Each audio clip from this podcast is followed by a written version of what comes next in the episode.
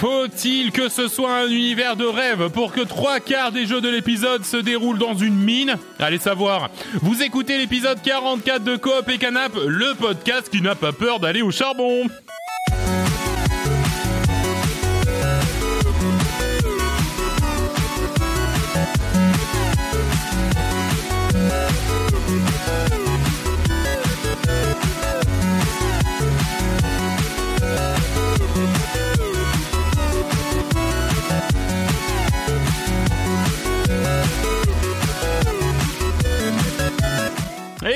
Salut à tous, salut à tous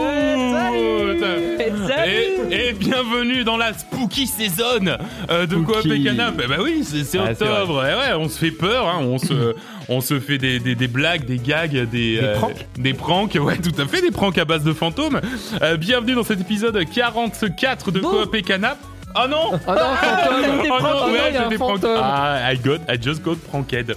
Euh, de celle, donc le deuxième épisode de cette saison 5, hein, puisque le mois dernier j'ai dit que c'était à tout, à qui voulait bien l'entendre que c'était la saison 4, pas du tout, c'est déjà la saison 5. Les, les bah, le déjà. 40e épisode dans la saison 5. C'est ce qu'on dit. Euh, Enfin, voilà, euh, c'est comment ça, dire, exactement. Oui, on pouvait dire que c'était en fait l'épisode de la saison d'avant. Non, mais en fait, non. Voilà, Voilà. je me suis trompé. Euh, désolé, je vais me, me flageller. Salut à Shame, shame, tous. shame. Ah, yes, j'ai la ref. Euh, salut Will. Salut Nico, salut tout le monde. Salut John. Salut, salut. J'ai bien aimé ta, ton petit jeu de mots dans l'intro. Ouais. Ah, merci. Bah, tu sais, j'ai passé énormément J'aime de temps. beaucoup. J'aime pas, merci. C'est très gentil. Très gentil. Salut Vincent. Et coucou. Euh, un épisode 44 euh, fort en émotion, hein, on vous le promet. hein, il y aura, il y aura sans doute beaucoup de larmes, euh, de, de, de cris, de souffrance, mais aussi du rire, puisque c'est aussi ça quoi. Pécana, beaucoup, beaucoup de rire. Euh, 300%, 300%. Hein. Euh, 300% de rire, ouais. exactement. Ouais. Ouais, c'est 3000%. peut-être 3000%, même. même. Ah oui, 3000%. Ah, c'est ça que ça veut dire gaulerie. Gaulerie, c'est, c'est, c'est du verlan, ouais. Ah. Ah ouais. On go- on gueule. Alors, que Les c'est années pas boomer de 90, dire gaulerie maintenant voilà, c'est ça. Oui, alors, Le- c'est oui. les vrais boomers disent gaulerie. Ah, moi, j'espère que mon fils dira gaulerie, tu vois. Ah c'est Est-ce que lui boomer de boomer, c'est c'est du coup t'es cool Euh, C'est ah, vintage. Ouais. vintage. Ah ouais, Ah. exactement. Je suis un meurbou.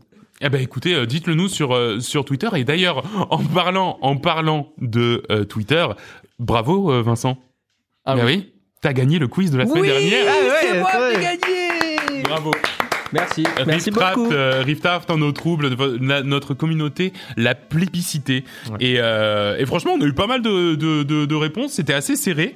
Il y a un bon Euh, engagement, ouais. Il y a un il y a- bon ouais, il y a un engagement. bon. Ouais, Franchement, on a 6000 été super 6500 votes super environ, bon sur la euh, sur la cible. Donc euh, donc bravo Vincent, tu as remporté euh, officiellement le premier quiz de la saison 5. Euh, le, les, les compteurs sont sont démarrés. Euh, au programme de cet épisode, quelques news euh, avec euh, pas mal de hardware. Tiens, une fois n'est pas coutume, euh, on va parler un petit peu euh, un petit peu machine. On va mettre un petit peu les mains dans le cambouis, euh, mais aussi on va vous on va vous faire euh, quelques news sur euh, les annonces qu'il y a eu du côté de CD Projekt.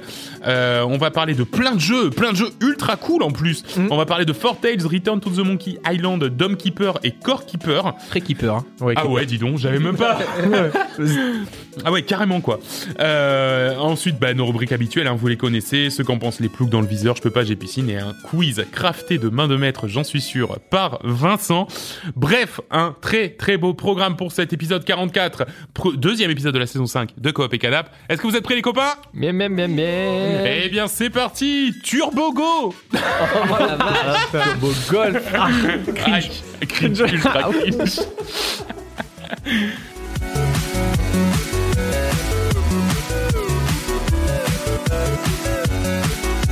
Et c'est parti. Et euh, bah, pour commencer, avant de passer aux news à proprement parler, je voulais vous faire un petit retour parce que j'ai commandé un Steam Deck. Donc je me suis offert un petit Steam Deck et je me suis dit un, un, un exemple vaut mieux qu'un long discours. Donc pour mes copains de Coop et Canap, j'ai ramené mon Steam Deck pour qu'ils voient un petit peu Oh la là là, machine. Je suis ému. C'est beaucoup plus gros. Oh c'est une c'est deux Switch qu'on a coupé, euh, qu'on a collé quoi. Ah non, c'est c'est immense. Donc Euh, en- j'appuie avec mes mains pleines de pids. Ouais, mais c'est pas grave, c'est pas grave. Il faudra que je la nettoie de toute façon. Donc en janvier, j'ai précommandé un Steam Deck. hein, je me suis inscrit dans la file d'attente pour commander un, un, un Steam Deck et neuf mois plus tard, me voilà. je donc dire en janvier? Ah oui, d'accord. Ouais, ouais, ouais, neuf mois plus tard. Alors en fait, euh, le, le système de réservation se passe que, en gros, euh, t'as euh, quatre, euh, t'as, euh, tu, tu mets 4 euros euros pour euh, pour te mettre dans la file d'attente. Si tu ne commandes pas un Steam Deck, quand ils t'envoient un mail pour dire vous avez une semaine pour commander votre Steam Deck, euh, ils te remboursent les 4 euros, mais au moins tu t'engages quelque part à suivre le à suivre le dossier. Donc voilà, j'ai commandé un Steam Deck et euh, ben la bête, la voici. La et la première chose que je me suis dit en ouvrant donc le package, c'est oh la vache. Wow Oh, le matos. Waouh, le matos Donc c'est énorme, hein. c'est vraiment, c'est c'est effectivement beaucoup C'est plus aussi gros. grand qu'une Switch, mais En ouais, hauteur juste- en hauteur, mais juste deux fois plus long. quoi. Exactement. Alors pas deux fois plus long, ça Ouais, serait vraiment très long, mais ouais, c'est vraiment plus long. Très très long quand même. Très long. Et, et, et franchement, c'est c'est ultra planche gros. à découper. Et je me suis un petit peu dit, mais mais qu'est-ce que c'est que cette merde, quoi Tu vois? Enfin, qu'est-ce que j'ai commandé? Euh, Ça Il faut voir. euh, la largeur d'un écran 13 pouces. hein. Voilà, Ouais, non ouais. mais c'est ça. Euh, les, les, les sticks euh, sont tout en haut de la machine. Il y a les boutons qui sont dans un coin. T'as l'impression qu'ils ont été mis un peu là où il y Il y avait a de des la gâchettes place. sur les petits doigts. Il y a des gâchettes à l'arrière. Il y a, il y a, il y a des pads là. Tu sais pas trop ce que c'est. T'as envie Et- de les toucher quand même, les pads. hein. T'as envie de les toucher les ouais, pads ouais. là. Les, les, c'est comme des pads, vous savez, de De euh, PC. de PC portable. Voilà, exactement. Il y a, il y a, il y a ça de part et d'autre de l'écran. Et on se peut l'allumer, qu'on voit. Oui, bien sûr. Ah bah vous pouvez. Hein, tac. Non, là, plus de batterie, il y a une batterie de 30 minutes. Ah, ça c'est très possible. Et en Euh, plus, c'est Binding of Isaac dessus. Exactement. Ouah, bah, bah, bah, bah, bah, Ça, bah, c'est bah. pour jouer à Isaac sur les chiottes. Mais hein. en 100%. revanche, voilà, c'est ça. Une fois en main, c'est une autre histoire. En fait, finalement, euh, donc la Steam Deck, pour rappel quand même, c'est la console portable euh, de Valve, hein, les, les- les gens qui, qui, qui possèdent Steam, et chez qui vous avez probablement des tonnes et des tonnes de jeux euh, déjà euh, déjà en route. Surtout toi. Surtout moi, ouais. Euh, L'écran est bon, hein, putain. L'écran est vachement bien, l'écran est vachement grand et encore heureux puisque la machine est énorme. Euh, mais en main, en fait, finalement, tout tombe plutôt bien sous les mains. Alors c'est assez étonnant hein, quand on voit la disposition des boutons qui sont tous euh, collés vers le haut du truc, mais finalement, avec ces petites poignées à l'arrière et tout, on se dit bon ben Catégorie golf. si j'avais une catégorie de jeux de golf, sur bah ouais. Steam. Euh, et, et ce qu'il faut dire aussi, c'est que bah, ces fameux pads là que vous voyez sur les côtés, eh ben c'est vachement bien. C'est vachement bien, notamment pour des point and click, pour euh, des jeux de cartes, pour euh, pour même même des FPS. Eh ben en fait ça tourne vachement bien. Le, je sais pas comment ils ont fait, mais ces ces petits trucs sur lesquels tu viens glisser tes doigts, qui sont sur les côtés, c'est ultra précis. Et alors ça demande un temps d'adaptation, hein, surtout pour les FPS. Mais sincèrement, j'ai été ultra surpris. Côté logiciel, à l'intérieur, on a le droit à une refonte de Steam optimisée pour être utilisée à la manette, hein, sur un petit écran, qui est assez sympa et qui a euh, ce que Steam n'a pas, c'est-à-dire qui est assez cohérent d'écran en écran. Je sais pas si vous avez déjà fait et vous êtes amusé à faire des clics droits sur différents écrans de Steam, il y en a pas un qui a la même gueule. Ouais, non, Je sais oui. pas comment ça se passe. Ah oui, oui. Il y en a pas un qui a la même gueule. Le seul truc qu'on peut reprocher à la, mani- à la machine, surtout que c'est une machine portable, c'est qu'il y a plein d'anachronismes. C'est-à-dire que par exemple, on peut pas télécharger un jeu en veille. Tu vois? Chelou. Pour une machine portable qui a très peu de batterie, chelou. Euh, Il y a aussi le mode hors ligne. Certains jeux, qui pourtant sont 100% euh, hors ligne, certains jeux ne tournent simplement pas quand on est déconnecté. Pareil, quand t'es dans le train et que tu veux et que tu veux jouer, bizarre. Et euh, ce qu'on peut dire aussi, c'est qu'elle est Tu fais tellement un petit dumping peur. Hein, bah ouais, tu fais un Dome hein, c'est fait pour. Euh, et, et ce que tu peux te dire aussi, c'est que, eh ben, est-ce que tu sortirais ça dans un métro ou dans un bus? Bah, Ah, c'est un peu gros quand même. hein, c'est un peu franchement. gros. ouais. Alors dans un train, tu dis Dans pas un que dans voilà, l'avion, t'es bien. chacun fait sa vie dans un train et dans un avion, mais le matin dans le bus, euh, je suis pas sûr que les gens que les gens le fassent. hein. En revanche, ce qui impressionne, c'est quand on en commence à aller gratter un petit peu ce qu'il y a dans la machine et à aller s'installer des jeux comme Spider-Man, God of War ou euh, Tale of Arise. Ouais, ouais, et ben ça tourne très bien. Mais ça non. tourne très très bien même. Assez c'est assez bluffant. Alors j'avais installé mais je l'ai désinstallé direct Spider-Man pour tester. Euh, Pourquoi tu l'as désinstallé parce que c'est un peu nul. Euh, donc du coup et, euh, Parce qu'il prenait toute la place. et parce qu'il prenait beaucoup de place. Euh, franchement, ça peut tourner? C'est bluffant. Bah après, tu me diras dans une Switch, oui, mais Switch serait incapable mais de faire la- tourner. exactement, euh, la Switch serait Spider-Man. incapable de faire tourner Spider-Man. Et là, franchement, alors il faut faire un peu des concessions. Hein. Tu tournes en 30 images par seconde, euh, tu fais une résolution qui est un petit peu moindre, mais il n'empêche que c'est bluffant. Et, et pour le coup, euh, Après, c'est vrai que comment dire, si un Spider-Man, t'es sur ton PC de merde, tu le fais tourner avec une résolution de merde, c'est dégueulasse. Mais vu que là, c'est Ah ouais, sur un petit écran, euh, ouais. une résolu- résolution de merde sur un petit écran. C'est comme la Switch en fait. Tu te dis, euh, les résolutions la résolution est dégueulasse, mais Ouais. tant que tu joues sur ta Switch, ouais, ça va. c'est ça. Tu joues à Zelda Sur sur la télé. Ah ouais non mais Ah, ça- t'as exactement ce truc là et franchement tu te dis un peu c'est trop beau pour être vrai même tellement ça tourne bien tu vois et effectivement c'est trop beau pour être vrai et la, sou- la, la- le Steam Deck ne dure qu'une heure quand tu joues à des jeux comme ça. Sur batterie. eh ouais Enfin, sur ta jouer branché, branché. alors tu peux bien sûr jouer branché mais un mais PC. du coup, mais du coup, voilà c'est ça donc tu t'achètes un PC gamer mais il n'empêche que mine de rien là t'as une machine à 400 balles ce qui est pas donné, hein, attention, hein, mais t'as une machine à 400 balles qui fait tourner des jeux que ton PC euh, fixe ou portable ne fait peut-être pas tourner. Et ça, bah, mine de rien, c'est assez impressionnant. Après, même, même branché, au final, euh, t'es calé dans ton lit, tu joues à God of War. Exactement. Ouais, non mais c'est ça. Ouais, c'est pas mal quand même. Mais Tu vois, genre. mais euh, et, et, et du coup, euh, même dans un train, si t'as une T'as une prise ou oui, vois, voilà, ouais. bon ben en fait, Ah, tu peux te- tu peux te jouer dans le dans le transport, mais c'est vrai que du coup, te porte quatre batteries externes Oui, voilà, oui, avec toi oui. dans le sac. c'est C'est bon, ça. t'as une Eh batterie oui, de vélo. faut- en mode, en mode gilet, ouais, c'est ça. En mode gilet pare-balles, tu sais pas. euh, donc voilà. En revanche, en revanche, quand on va aller chercher du côté des jeux indépendants, un petit peu gros pixels et tout, là, pour le coup, tu peux jouer 6, 7 heures tranquille. Là, c'est pas mal. Et ce qui est pas mal aussi, c'est que par exemple, moi, j'ai Binding of Isaac sur Switch. Bon, c'est bien, tu vois, ça tourne, ça rame de temps en temps. Ouais, mais t'as Mais- pas la même save. T'as pas la même save déjà, et en plus, t'as pas les modes. C'est-à-dire que, en Ah, plus, oui. sur le Steam Deck, tu peux installer tous les modes que tu veux. Eh ouais. Waouh. Eh ouais. Donc du coup, quelque part, tu vas retrouver l'expérience Steam euh, quasiment complète. Il y a certains jeux qui sont pas qui sont pas encore euh, compatibles, euh, notamment tous les jeux qui utilisent des services externes. Par exemple, les jeux Ubisoft, pour l'instant, sont peu compatibles. Euh, Fall Guys, par exemple, ne peut pas tourner parce qu'en fait, il y a le Ah, service à Epic. cause de ça. Exactement. Et du coup, il peut pas tourner. Ah mon dieu. Allez. Mais c'est vrai que rien que le cross-platform, le tu sais, j'ai des jeux comme Slay the Spire ou comment dire, Ouais. je joue sur euh, ma Pitié, Switch, mais du coup, c'est ce pas la même sauvegarde. Enfin, Mais oui, dire, mais euh, Du coup, quand t'es, ouais, c'est différents. ça, quand t'es dans l'avion, en fait, finalement, bah, tu te, tu te retrouves avec ta, ton autre sauvegarde et tu dis, ouais, mais en fait, sur l'autre, j'avais vachement avancé, Ouais. en fait, et du coup, j'ai pas envie de jouer. Et du coup, là, c'est vraiment, vraiment très bien. Alors, ce qui est cool aussi, c'est que le Steam Deck, euh, est, est livré comme étant entièrement pimpable. Donc, c'est-à-dire que demain, Ah, je l'ouvre, je change la batterie, Enfin, le- ouais. tu vois? Demain, il y a une nouvelle batterie qui sort, euh, beaucoup plus Une performante et qui est RAM. adaptable. euh, Alors la RAM peut-être pas, mais par contre le SSD, le SSD effectivement c'est pimpable. Moi aujourd'hui j'ai pris la version la moins chère, euh, du coup il y a pas de SSD dedans. Demain je l'ouvre, je fous un SSD et puis c'est bon. Enfin un NVMe E, bien sûr. C'est un PC, quoi, d'accord. Et ouais exactement. Et c'est entièrement pimpable au point que euh, Steam propose aussi une sorte de SteamOS dans lequel tu peux venir installer des nouvelles applications. Donc demain Validé par le store ou enfin même pas validé euh, C'est-à-dire après, c'est à chaque éditeur de faire son travail, de, de porter le truc sur. Mais demain, euh, le Game Pass, qui aujourd'hui est bien sûr pas sur le Steam Deck, bah, demain, potentiellement, Xbox ils disent bah si vous voulez, on vous le met, et tac, tu peux jouer sur le Game Pass euh, sur ton Steam Deck. En vrai, c'est assez révolutionnaire. Hein. Ben, c'est pas mal parce qu'en plus c'est une machine extrêmement ouverte si tu veux. Alors après attention hein, quand tu commences à aller bidouiller les trucs et tout, t'es pas à l'abri que euh, il faille repartir à zéro de ta console parce que tu sais pas pourquoi t'as bidouillé un truc d'un coup ça fait et puis y a plus rien qui marche tu vois. Ça c'est c'est des choses qui Ouais, arrivent. ouais. Mais par exemple là où la machine se démarque vachement c'est que tu peux émuler des jeux euh, jusqu'à la Play 3 en termes de puissance. Donc c'est pas mal parce que la Play 3 c'est GTA 5 parce qu'elle est sortie en Play 3.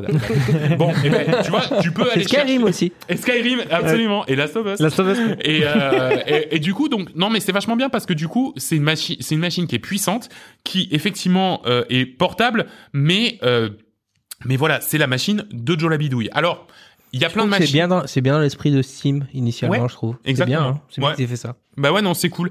Alors, il faut voir que euh, euh, il y a des tonnes de tutos qui existent. La commune est super active. Tous ceux qui ont un Steam Deck veulent installer un maximum de trucs sur le Steam Deck. Ouais. Et aujourd'hui, par exemple, ce qui est possible de faire, par exemple avec le Game Pass, c'est euh, tu peux jouer au xCloud. Donc, c'est-à-dire que tu peux jouer au jeu du Game Pass en, en cloud. Il y a pas de problème, tu vois.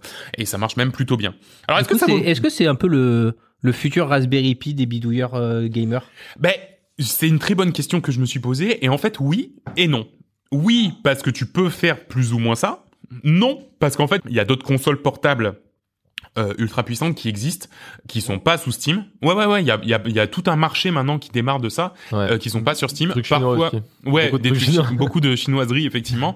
Euh, et, et, et, et, en fait, t'as tout un marché qui existe, même des, des des machines en fait qui sont déjà prêtes avec des tonnes d'émulateurs et qui peuvent faire tourner même de la de la Wii, de la, enfin des trucs un peu plus récents, tu vois.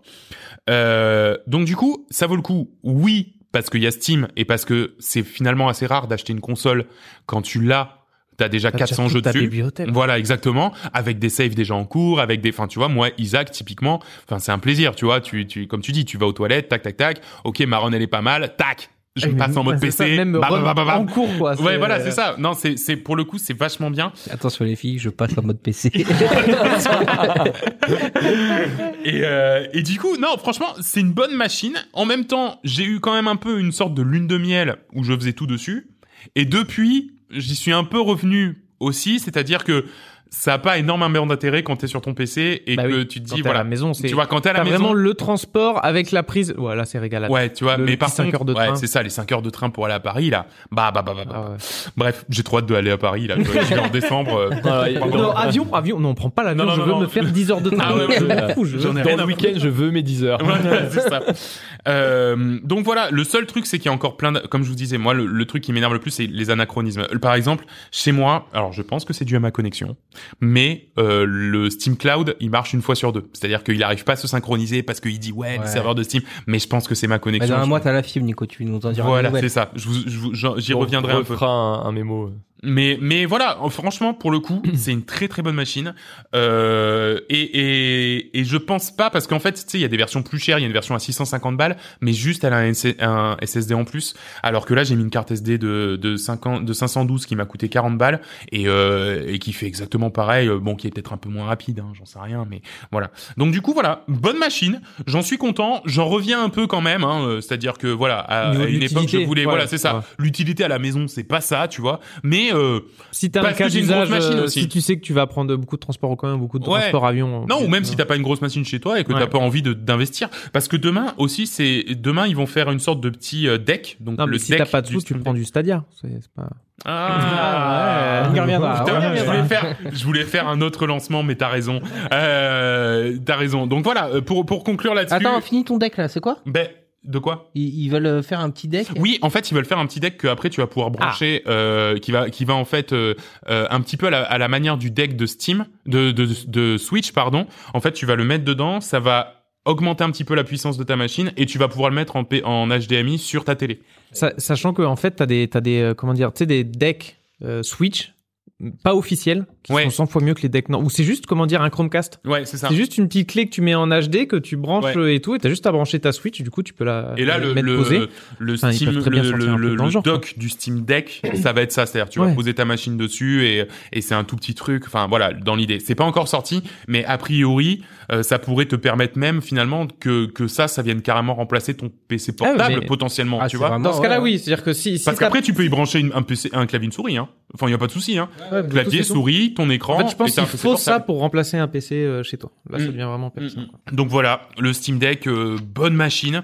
Je le recommande si vraiment il y a des transports ou si justement vous avez pas une grosse config parce que ça peut ça peut aussi venir pour pas ultra cher venir en remplacement d'une grosse config et comme je vous dis, moi j'ai fait tourner Spider-Man qui est assez demandeur et assez joli et sincèrement euh, bluffé.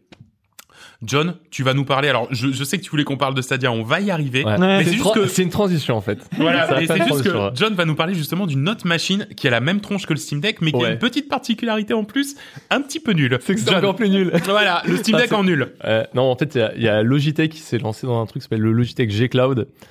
Et bah, comme son nom l'indique, c'est une console Portable. portable qui ressemble à. En fait, ça ressemble plus à une tablette Android sur laquelle tu as foutu des Joy-Con. Ouais, tout à fait. Et parce que, effectivement, ça tourne sur Android. Donc, et Ah, comme il y a cloud y a- dans le nom, c'est uniquement, bah, surtout pour jouer à des jeux cloud. Tu peux dire, bah, bah, pourquoi pas, ça peut être pas mal une console une sorte de, de, de tablette euh, gamer portable où tu pourrais jouer bah, Des au jeux Game Stadia Pass en cloud. Alors, potentiellement, on y arrive, on y arrive. Peut-être s'intégrer. Et genre le cloud de Ça PlayStation, des trucs comme ça Le non, eh non, c'est Android qui tourne dessus. Donc en fait, c'est tout ce qui... Non mais c'est pour ça, je voulais la news pour montrer à quel point genre ce truc là pourrait être bien, mais en fait c'est nul parce que réellement c'est comme c'est du Android qui tourne. Donc sur Android, t'as euh, bah, le Game Pass, donc ce qui fait que tu peux quand même euh, tu peux quand même jouer à tous les jeux euh, cloud euh, du Game Pass euh, depuis euh, enfin depuis la console. Tu pourrais le faire depuis ton téléphone, mais c'est à chier en fait. Pas, faudrait une manette en plus pour Ouais, le faire. Euh, t'as tous les trucs de euh, merde comment ça s'appelle? Le GeForce Now de Nvidia. Ouais. Euh, en fait tous les trucs cloud que tu trouverais déjà en appui sur Android. dont tu que- dois déjà payer un abonnement, quoi, du coup. Ouais, le Xbox surtout- Game non, Pass pas- ou le euh, Nvidia. ouais. euh, Après Nvidia t'as as une version gratuite mais bon c'est genre li- très limité. Mais la plus grosse blague dans ce truc là c'est que tu pourrais dire ok c'est une console portable Hmm. prévue pour le cloud. Comment tu te connectes à Internet Eh oui.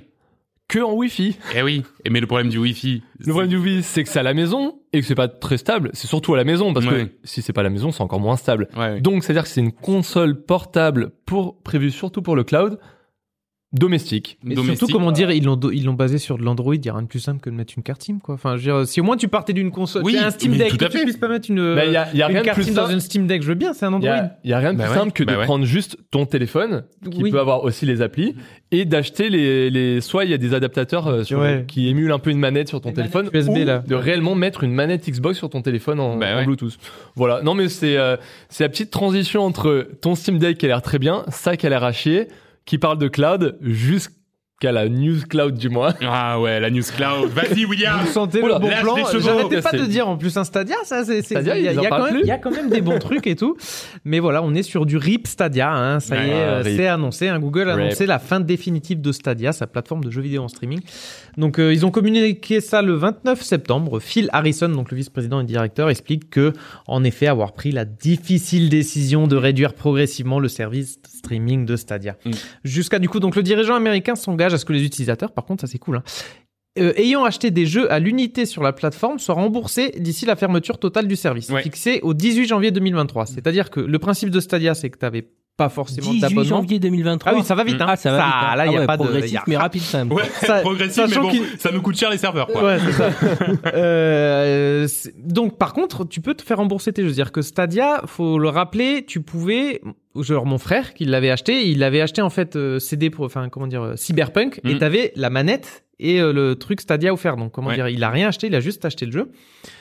Euh, après, tu pouvais payer un abonnement comme une sorte de Xbox Game Pass. T'avais une bibliothèque de jeux pas folle, donc en fait l'abonnement c'est rien. Juste achète tes jeux, donc c'était quand même pas mal. De, il avait après mon frère aussi. Je prends encore l'exemple de mon frère parce que c'était quand même pas mal. Il a pu s'acheter le dernier FIFA. Mm. Alors que t'as pas de console, donc juste tu t'achètes tes jeux. Il a fait Ouais. deux fois 60 balles.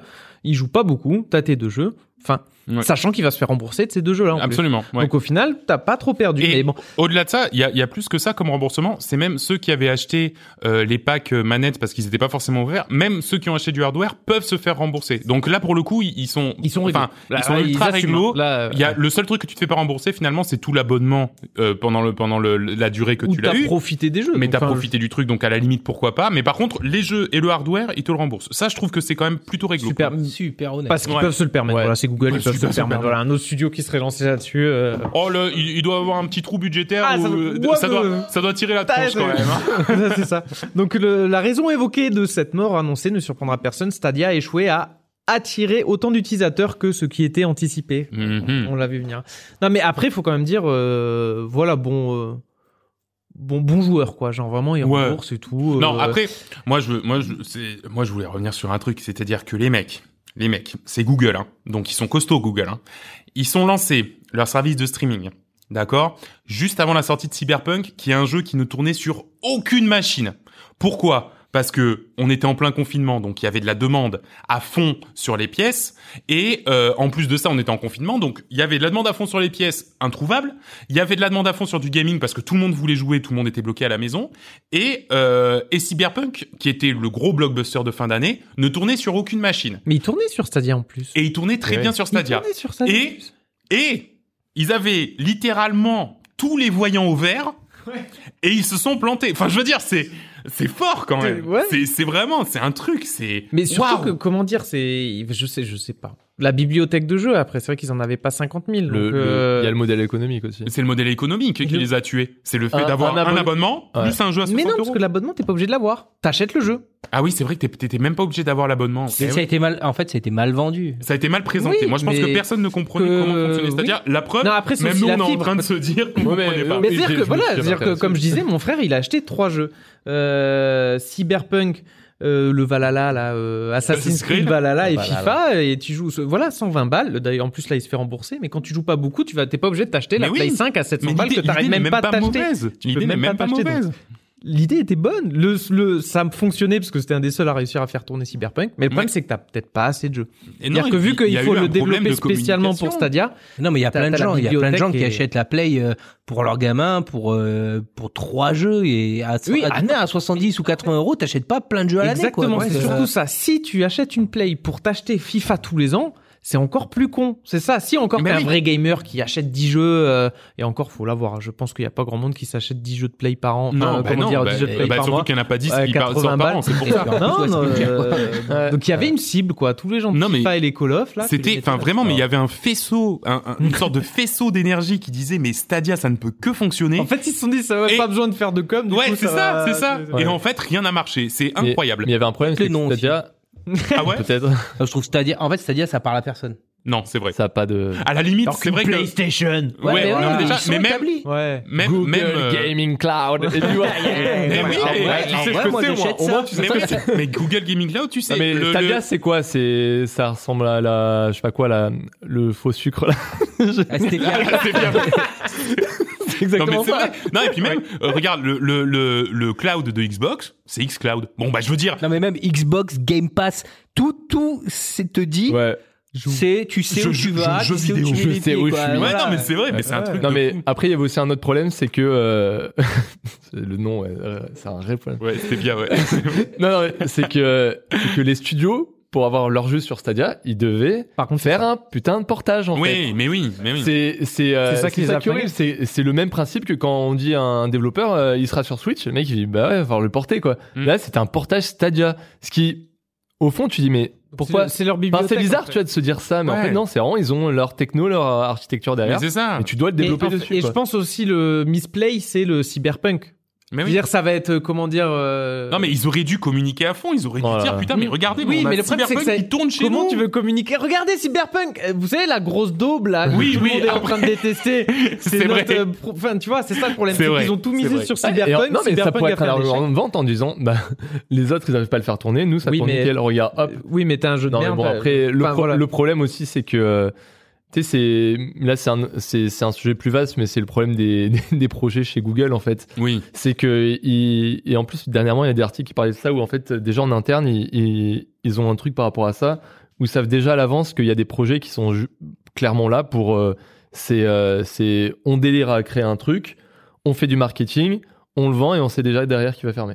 Ouais. Enfin tu vois et il y en a plein D'accord, comme ouais. ça des projets et et celui-là tu disais tu dirais c'est peut-être pas le projet qui allait En fait, qui, c'est des essais. Ils peuvent, ils se permettre d'essayer Mais, des trucs, euh, ce ouais. genre de boîte. euh, Ouais, mais là, ils se sont tellement comités. Enfin, je veux Ouais, dire, là, en ils termes de moyens, ça a dû leur coûter Ouais, une mais- fortune. Oh, le je sais pas, les serveurs, ils les ont euh, déjà, etc. C'est Ouais, peut-être pas autant. euh, raison. T'as C'est comme, c'est Oui, du Riot. ouais. C'est comme du Riot qui vont te lancer euh, 15 jeux différents, enfin 15 trucs et il y a bien qui va marcher. Donc Ouais, c'est Google, ouais. ils se disent on va essayer sur le cloud gaming, si ça explose tant mieux. Ouais. Si ça explose pas, on aura perdu des sous. après bon c'est vrai que le cloud gaming globalement n'explose pas Exactement. forcément. Non, de toute manière, oui. Mais pour C'était ceux qui pour en, mais pour ceux qui en ont besoin, ça ça fonctionne. Mais ils galèrent à trouver des offres. Ouais. Là c'est un une façon de se vaste, positionner euh, sur un truc qui a pas explosé. Il y a, il y a- Mais- il y a mais- déjà, je pense, mine de rien, il y a un petit problème d'infrastructure. Tout le monde n'a pas encore la fibre. Donc en fait, tu fait. peux pas le promouvoir comme euh, accessible à tout le monde. Tout le monde a une télé, tout le monde peut être une play, tout le monde n'a pas la fibre. Par contre. Ouais, ça c'est vrai. Ouais. Oui. Et, euh, et en plus de ça, dans l'esprit des gens, le cloud gaming, c'est un truc de geek.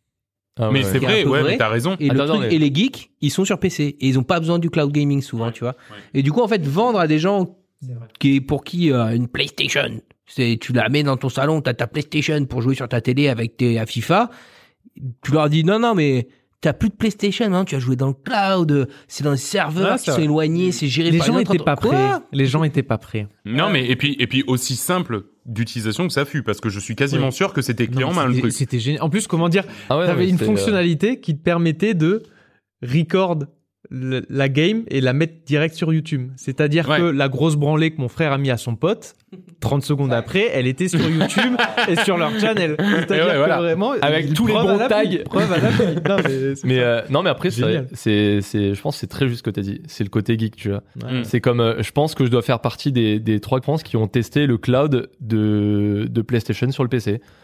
Ouais, c'est Ah vrai oui, que c'est pas un voilà, truc- complètement. Parce que c'est pas un truc auquel tu penserais. Tu dirais, mais alors, je paye un abonnement PlayStation Plus pour jouer au cloud sur le PC. Va, Ouais, bah, on va Ouais, comprendre. moi, dernièrement, je suis, je Ouais. suis très content parce que si je veux là, je, peux, je, suis toujours abonné, je peux me taper tous les gros jeux de PlayStation Ouais. sans avoir allumé ma PS4 Trois qui va souffler, tu vois. 4 au moins. non, mais il y a les, il y a, il y a entre God of War, Ghost of Tsushima, euh, les Non, non, mais il y a plein de trucs, et tout, ouais, tu vois. Et c'est ça qui est cool. Mais, mais clairement, c'est un truc de gros geek en fait. Tout à fait. Et C'est c'est un peu et c'est un peu le problème. Ils nous écoutent les geeks ou pas Euh, en parlant de, en parlant justement un petit peu de, de jeux, on va, on va repartir là-dessus. Et John, tu vas nous parler de CD Projekt, qui a fait plein d'annonces. Projekt. Dit. Projekt. Ah oui, parce que c'est euh, polonais, ça Ouais, Ouais, c'est ça. ouais. ça. Donc du coup, tu dis Et euh, Projekt. ils ont fait plein d'annonces sans en vraiment en faire. En fait, ils ont juste dévoilé une roadmap long terme product, ils appellent ça, tu vois. Et en fait, en parlant à la fois de, de, de l'IP euh, The Witcher, Cyberpunk et Une nouveau nouvelle truc, IP. un nouveau truc. Déjà, ils bossent sur un nouveau truc, tu vois. Euh, Activision, mais c'est des ronds. Hein. hein? Ils, sont- ils ont signé avec Activision, eux, non? Euh, non, ils ont. Alors, qu'est-ce qu'ils avaient fait Non, eux? c'est Tencent. euh, eux, ils ont, ils ont Tencent, non, qui est rentré chez eux? Ouais, si, ils Peut-être, ont je sais avec- pas, mais mais je je sais qu'ils ont fait des partenariats pour je sais pas quoi, mais euh, mais autant, enfin, après c'est toujours, ça reste toujours euh, eux qui dirigent. Hein, Oui, oui, C'est tout à des fait. projets, tout à quoi. fait. Mais euh, genre, ils ont à la fois un truc qui s'appelle genre euh, euh, The Witcher Sirius, bon c'est le nom de code, mais je crois que c'est vraiment la suite pour le The Witcher, c'est celui qu'on attend. Un autre genre où ils bossent déjà sur une nouvelle trilogie The Witcher. Oui, ça c'est vrai, ouais. Ça, ça, fait un moment qu'ils en parlent. de ça. Encore un. Ah, avec Epic, ils Avec avaient. Ah oui, ah, mais oui, eh c'est vrai tu en avais parlé. Unreal, Unreal machin, là. Ah oui oui, c'est vrai qu'ils ont le Pour partenariat. Witcher, avec Unreal. justement. Ils ont le partenariat avec Unreal Exactement. pour Witcher, ouais, c'est vrai. Et encore un autre projet dans The Witcher, mais fait par un studio plus externe, je pense qu'il chapeaute et tout. Ouais. Et pour Cyberpunk, ils ont, bon, j'en avais parlé la dernière fois, ils ont un DLC prévu, Hmm. mais ils ont déjà en vue de faire un, un- la suite. Je me dis, mais les gars, Mhm. si vous mettez 10 ans à faire un jeu, et que vous avez déjà 4 trucs dans le pipe, plus un nouvel, une nouvelle IP, tu vois, genre, c'est c'est Ouais, quand mais ça, oui, ça mais c'est ressemble. ça, comment dire, c'est ce genre de 2068. jeu où comment dire, maintenant t'as le moteur, euh, t'as le jeu qui tourne. Ouais, je Faire pense. une Ouais, suite, mais- ça va être le même jeu avec juste une autre map, euh, Ouais, je d'autres pense. Ouais. Après, Non, et puis c'est vrai je que pense pour que The aussi- Witcher, euh, ouais, pour Cyberpunk, ils ont la base. Ils peuvent euh, récupérer la base et essayer de faire un truc mieux. Pour euh, si- euh, The Witcher, là, mais comme il disait, ils, bossent, ils vont bosser avec Unreal. Là, c'est peut-être un Une jeu. fois qu'ils ont le Unreal, Hmm. from- forcément from scratch, From mais tous les autres, ils peuvent refaire sur la même base. Ouais. C'est clair qu'ils peuvent avancer plus vite, mais, mais là, tu dis. euh, Et puis donc une nouvelle euh, propriété intellectuelle, alors une nouvelle licence ouais, carrément c'est quoi. ça. Mais bah, je disais, hein. tu vois, là, Ouais, là c'est ça que j'adore, c'est que dernièrement, ils balancent juste des news. Regarde, c'est des news qui tiennent une ligne. tu vois. Ouais. C'est genre, regardez, on fait ça. Ah, rien de plus, pas de date. non, Attends, comment Bon, dire, ben, c'est- mais c'est ça c'est fait- des, c'est- c'est des projects. C'est-à-dire que Mais en t'as fait, t'as je pas pense besoin, c'est- tu dis, on fait un truc, waouh, Ouais. waouh, waouh, on va parler C'est pendant ça, des ouais. mois. C'est ça. Après, après, pense Ça qu'il y a fait, le ça fait côté, des euh, mois, ça fait des mois que tous les mois ils viennent et ils disent On a un on truc. en a un truc en plus à vous dire en fait on a embauché un mec waouh non mais ouais, mais, bon, mais je pense que c'est vraiment, tu sais, ils essaient de, de, de, à chaque fois rem- remonter des news pour dire on est là, hein, on Ouais, bosse, hein, ouais, on, on est bosse. là, on bosse, on vous oublie et pas. puis je pense qu'il y a un truc euh, un peu d'investisseurs et je pense que eux ils sont eux ils sont un peu sur le chemin Ouais, de croix euh, ça, ils euh, ont un type peu le- No Man's Sky. Ils ont un peu le seum, tu Voilà, c'est ça.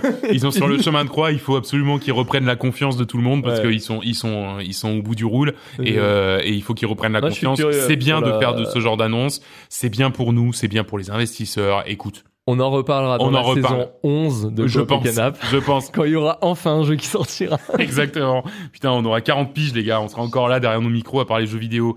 Et en attendant d'avoir 40 piges et de parler jeux vidéo derrière le micro, Vincent, toi, tu vas nous parler de Disco Elysium avec des tristes nouvelles. Et je suis très content que t'en parles Ah parce oui, que je l'ai vu passer ouais. aussi. Et... Ouais, c'est c'est quand même. Enfin, Disco Elysium, il a été euh, encensé par la critique, tout le monde l'adore, il a été Gauthier pour, Ouais, c'est pour beaucoup et tout. Moi, j'ai pas trop accroché, ça, c'est trop verbeux. C'est très Oh. verbeux.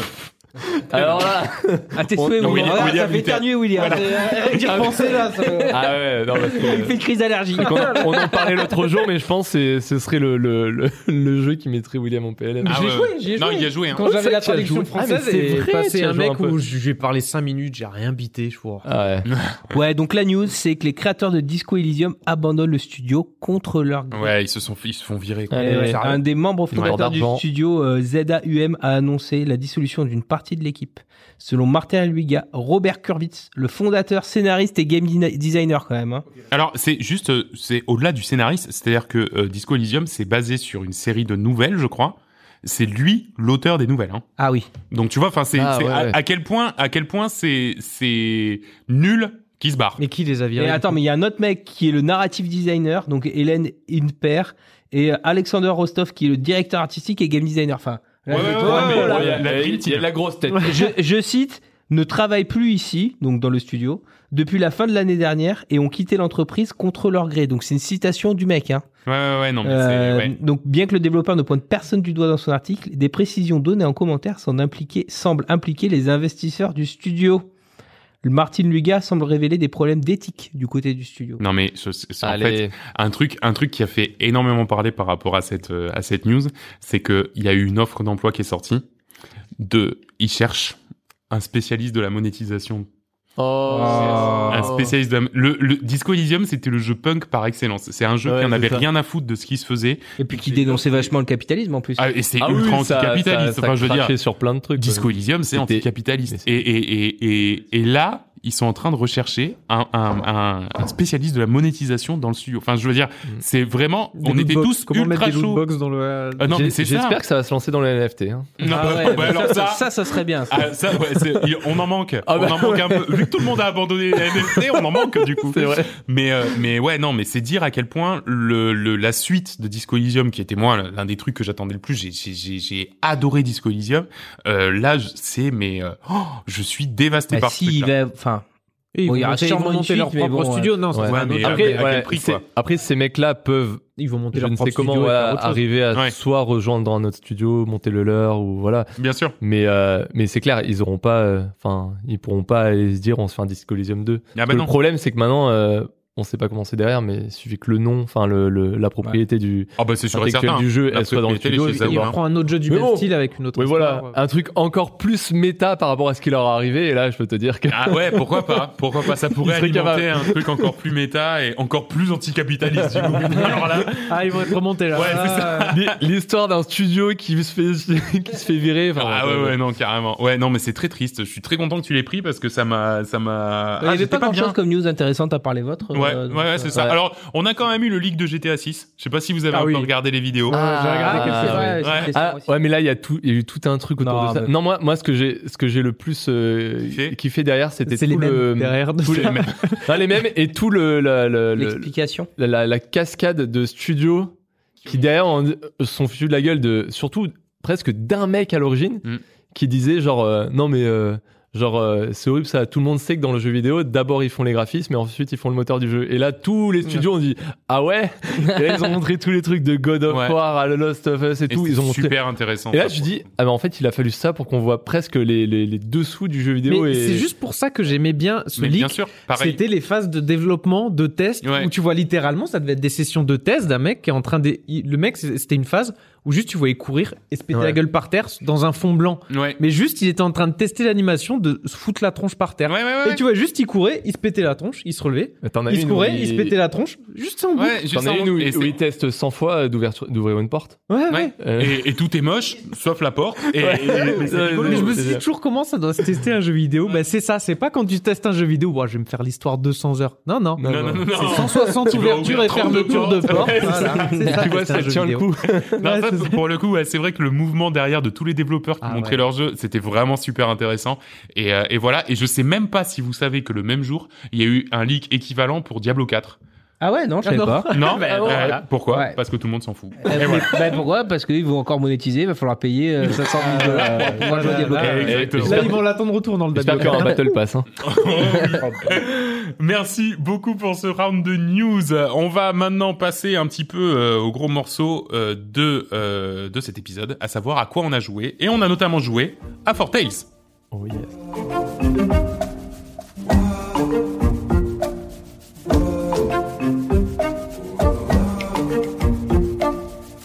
J'attends, il y a une flûte à un moment que j'aime bien. On l'attend, on l'attend. Parce que là, pour l'instant, c'est juste un mec qui fait Oh C'est là, je pense. Ah non, c'est un sifflement. Ben voilà. Euh, eh oui, Four Tales, c'est, c'est, c'est moi qui vais vous en parler. Et vous vous dites, ouais, un jeu de cartes, youpi Alors c'est sans doute ce que vous êtes en train de vous dire, vous qui nous écoutez euh, très certainement dans les bouchons ce lundi matin pluvieux. Eh ben oui, moi aussi j'étais pas ultra chaud. Allez, J'étais un petit peu chaud quand même parce que c'est un studio français et encore un tout petit peu plus chaud parce qu'ils sont de Nantes et que j'aime bien la file. Bref, euh, Four Tales, c'est euh, un jeu qui nous met dans la peau de Volpin, euh, qui est un corbeau euh, ou plutôt un pied de comment un, un pied de bouc ou un truc comme ça. C'est une race de corbeau, bref, euh, qui vient de voler un luth, l'instrument de musique. Exactement. Euh, sauf que ce luth a la fâcheuse tendance de lui filer des visions de la fin du monde. Chelou. Alors, même si c'est un voleur, il est plutôt du genre Robin des Bois, et du coup va partir en mission pour empêcher, eh ben à tout prix, euh, ses visions de se réaliser. Et du coup, bah jeu de cartes. Alors ça se passe comment? Déjà, euh, ce qu'il faut savoir, c'est que euh, le jeu s'ouvre sur un overworld, hein, donc donc plusieurs cartes qui sont disséminées quelque part dans l'espace-temps, dans lequel on va devoir choisir les missions. Ces missions seront d'ailleurs souvent accolées à des cartes qui indiquent une des catastrophes à venir qui pourraient être évitées en réussissant la mission. Je vais vous donner un exemple. Par exemple, il va y avoir euh, la ville qui va être assiégée dans deux missions. Eh bien, le but, ça va être de sélectionner deux missions pour pouvoir empêcher la ville d'être assiégée. Et une fois que la ville aura été empêchée d'être assiégée, eh bien, l'histoire aura progressé, hein, puisqu'on aura avancé dans les missions. C'est un jeu qui est éminemment narratif avant d'être un jeu de cartes. Euh, donc, non, non, mais pas tout à fait. Donc, qui est narratif avant d'être un jeu Pas, de cartes. pas dans le Pas dans le mauvais sens du terme. hein. Pas dans le mauvais du terme. Ouais, ouais, ouais. narratif parce qu'il y, a un- il y a une vraie histoire derrière. Voilà, exactement. Et, et, et du coup, on va, on va du coup euh, débloquer une nouvelle vision. Ah bah tiens, euh, on a réussi à empêcher euh, tel truc, sauf que maintenant, eh ben, euh, il y a une mine qui va se faire euh, recouvrir d'un marasme noir, et ben il faut falloir ensuite aller euh, dans la mine pour essayer de, et après une nouvelle vision, une nouvelle vision, etc. jusqu'à la fin du jeu. Une fois la mission sélectionnée, donc, on rentre dans le jeu à proprement parler. On contrôle un à trois personnages et chaque personnage a son deck de cartes. Quand je parle de deck, je parle d'un deck d'une dizaine de cartes avec euh, des cartes euh, en double, donc on va dire chacun a en gros cinq cartes euh, qui sont autant d'actions.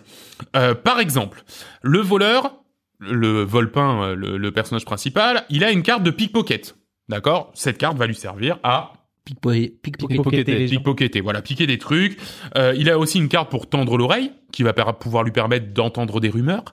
Euh, il a une carte de poudre d'escampette, il va faire un nuage de fumée et pouvoir potentiellement s'enfuir, etc., etc. La politicienne, un personnage qui nous rejoindra plus tard, peut discuter avec les gens pour glaner des informations, ou bien faire apparaître des alliés de sa cour personnelle. Le chasseur, c'est par exemple où se trouvent des ressources, et donc du coup va avoir une carte de euh, récupération de ressources, etc., etc.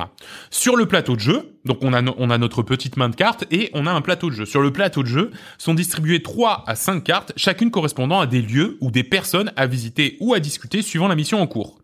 On va prendre des cartes de notre deck et les appliquer sur euh, sur la carte lieu, d'accord? Donc le fait de euh, mettre une carte euh, deck avec une carte lieu permettra de réaliser l'action de la carte du deck dans le lieu et entraînera donc des récompenses diverses et surtout l'avancement dans la quête, la mission en cours. Alors, faut savoir que quand on a une carte, par exemple euh, pickpocket, on peut, on va pas pouvoir forcément la mettre partout, tu vois, c'est normal.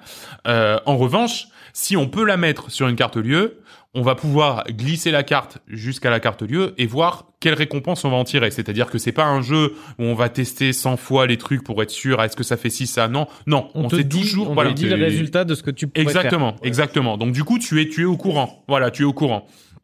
Donc, tu sais que tu vas récupérer de la thune, récupérer de la fame, avancer dans un autre endroit, découvrir un autre endroit qui n'était pas dans ton paquet, dans le paquet de cartes lieu à la base. En plus des decks, il faudra faire donc avec des ressources. On a des ressources en quantité limitée, de l'or, de la nourriture, de la fame et euh, la peur que l'on que l'on émane. Et ça, on l'amasse au courant de l'aventure et elles se remettent à zéro à chaque mission. Et vous récupérez aussi des objets, euh, par exemple, euh, je sais pas, euh, des bombes, des crochets, des, Des couteaux. ce genre de trucs, des couteaux, de ce genre de trucs. Alors c'est assez expliqué, à assez compliqué à expliquer. J'espère que vous vous êtes fait un peu une image du jeu quand même. Voilà, parce que en fait c'est très original. Le système de jeu laisse en fait beaucoup de place à l'expérimentation et à la pluralité des approches. On va avoir un objectif à un instant T, d'accord? Et on va pouvoir le faire de plusieurs manières différentes. Est-ce qu'on va, euh, pour passer ce garde, recruter un ami garde à lui et venir lui présenter, venir euh, cet ami garde lui expliquer notre problème et cet ami garde va venir euh, voir le garde passer. cartes, Voilà, en fait, le garde, c'est ça Exactement, tu embarques un garde dans tes cartes.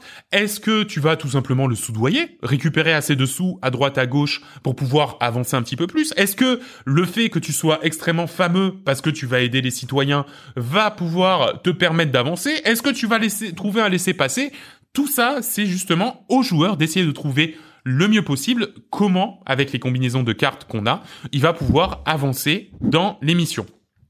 Il y a aussi un système de combat en jeu, d'accord? Il peut arriver que sur des cartes, on ait des, des, des, petits monstres qui soient qui soient mis. On va devoir les combattre. Le système de combat en soi est assez anecdotique, si ce n'est que en fait, on peut faire tout le jeu sans tuer personne, Mm. puisqu'il est possible de soudoyer ou de faire peur aux unités ennemies. Mm. Et dans ce cas, euh, il y a une sorte de jauge de confiance. Si on la fait tomber à zéro, tout le monde tout le monde s'évade.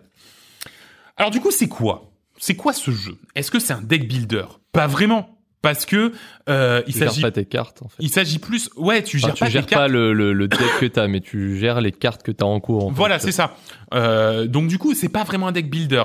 En revanche je dirais que c'est plus un jeu aventure énigme avec une chouette narration qui prend pas beaucoup de place sincèrement. C'est c'est pas une grosse narration et ça prend ça prend pas beaucoup de place. Et pourtant et pourtant, et ça je trouve que c'est le, le point fort du jeu, c'est quand on a assez peu de lignes de dialogue et finalement avec des cartes, puisque c'est uniquement des cartes, Ouais. eh ben tu t'attaches vachement au C'est personnage. que la narration fait partie du jeu. Ouais, la Et, narration, euh, c'est c'est- pas, c'est pas comme un truc. Bon, allez, gros pan de dialogue, Exactement. euh, phase de dialogue. Non, c'est le exactement. fait de. Des... Je teste le soudoyer, ça va déclencher des lignes Ouais. de dialogue. T'as des Exactement. petites Ouais. lignes de dialogue, euh, enfin, des Comme bulles. tu dis, 3-4 des lignes. bulles qui Ouais, apparaissent au-dessus des cartes du personnage. Tu vois, par exemple, C'est de la bah, BD, comme c'est il une disait, BD, la- C'est comme une BD, ouais. ouais. La carte pickpocket, potentiellement, t'as une carte là, c'est euh, le marché, le lieu, et euh, tu vas jouer la carte pickpocket dessus. Ben, pickpocket dans un marché, forcément, là, c'est ça fait une des actions spéciales qui est clairement, tu peux récupérer de l'or et de la et de la nourriture en plus. Ouais, voilà. Mais, Mais sauf par là, il va te mettre une petite touche en plus. Il va te dire, euh, il va te dire, ah ben là. euh, euh, je pense que, enfin, il y en a un qui va intervenir, il va te mettre une petite bulle de dialogue, il va dire, euh, ah ben là, je pense que tu vas nous attirer des ennuis. Et là, au même moment, en fait, ouais, il y a une sorte de pile de cartes de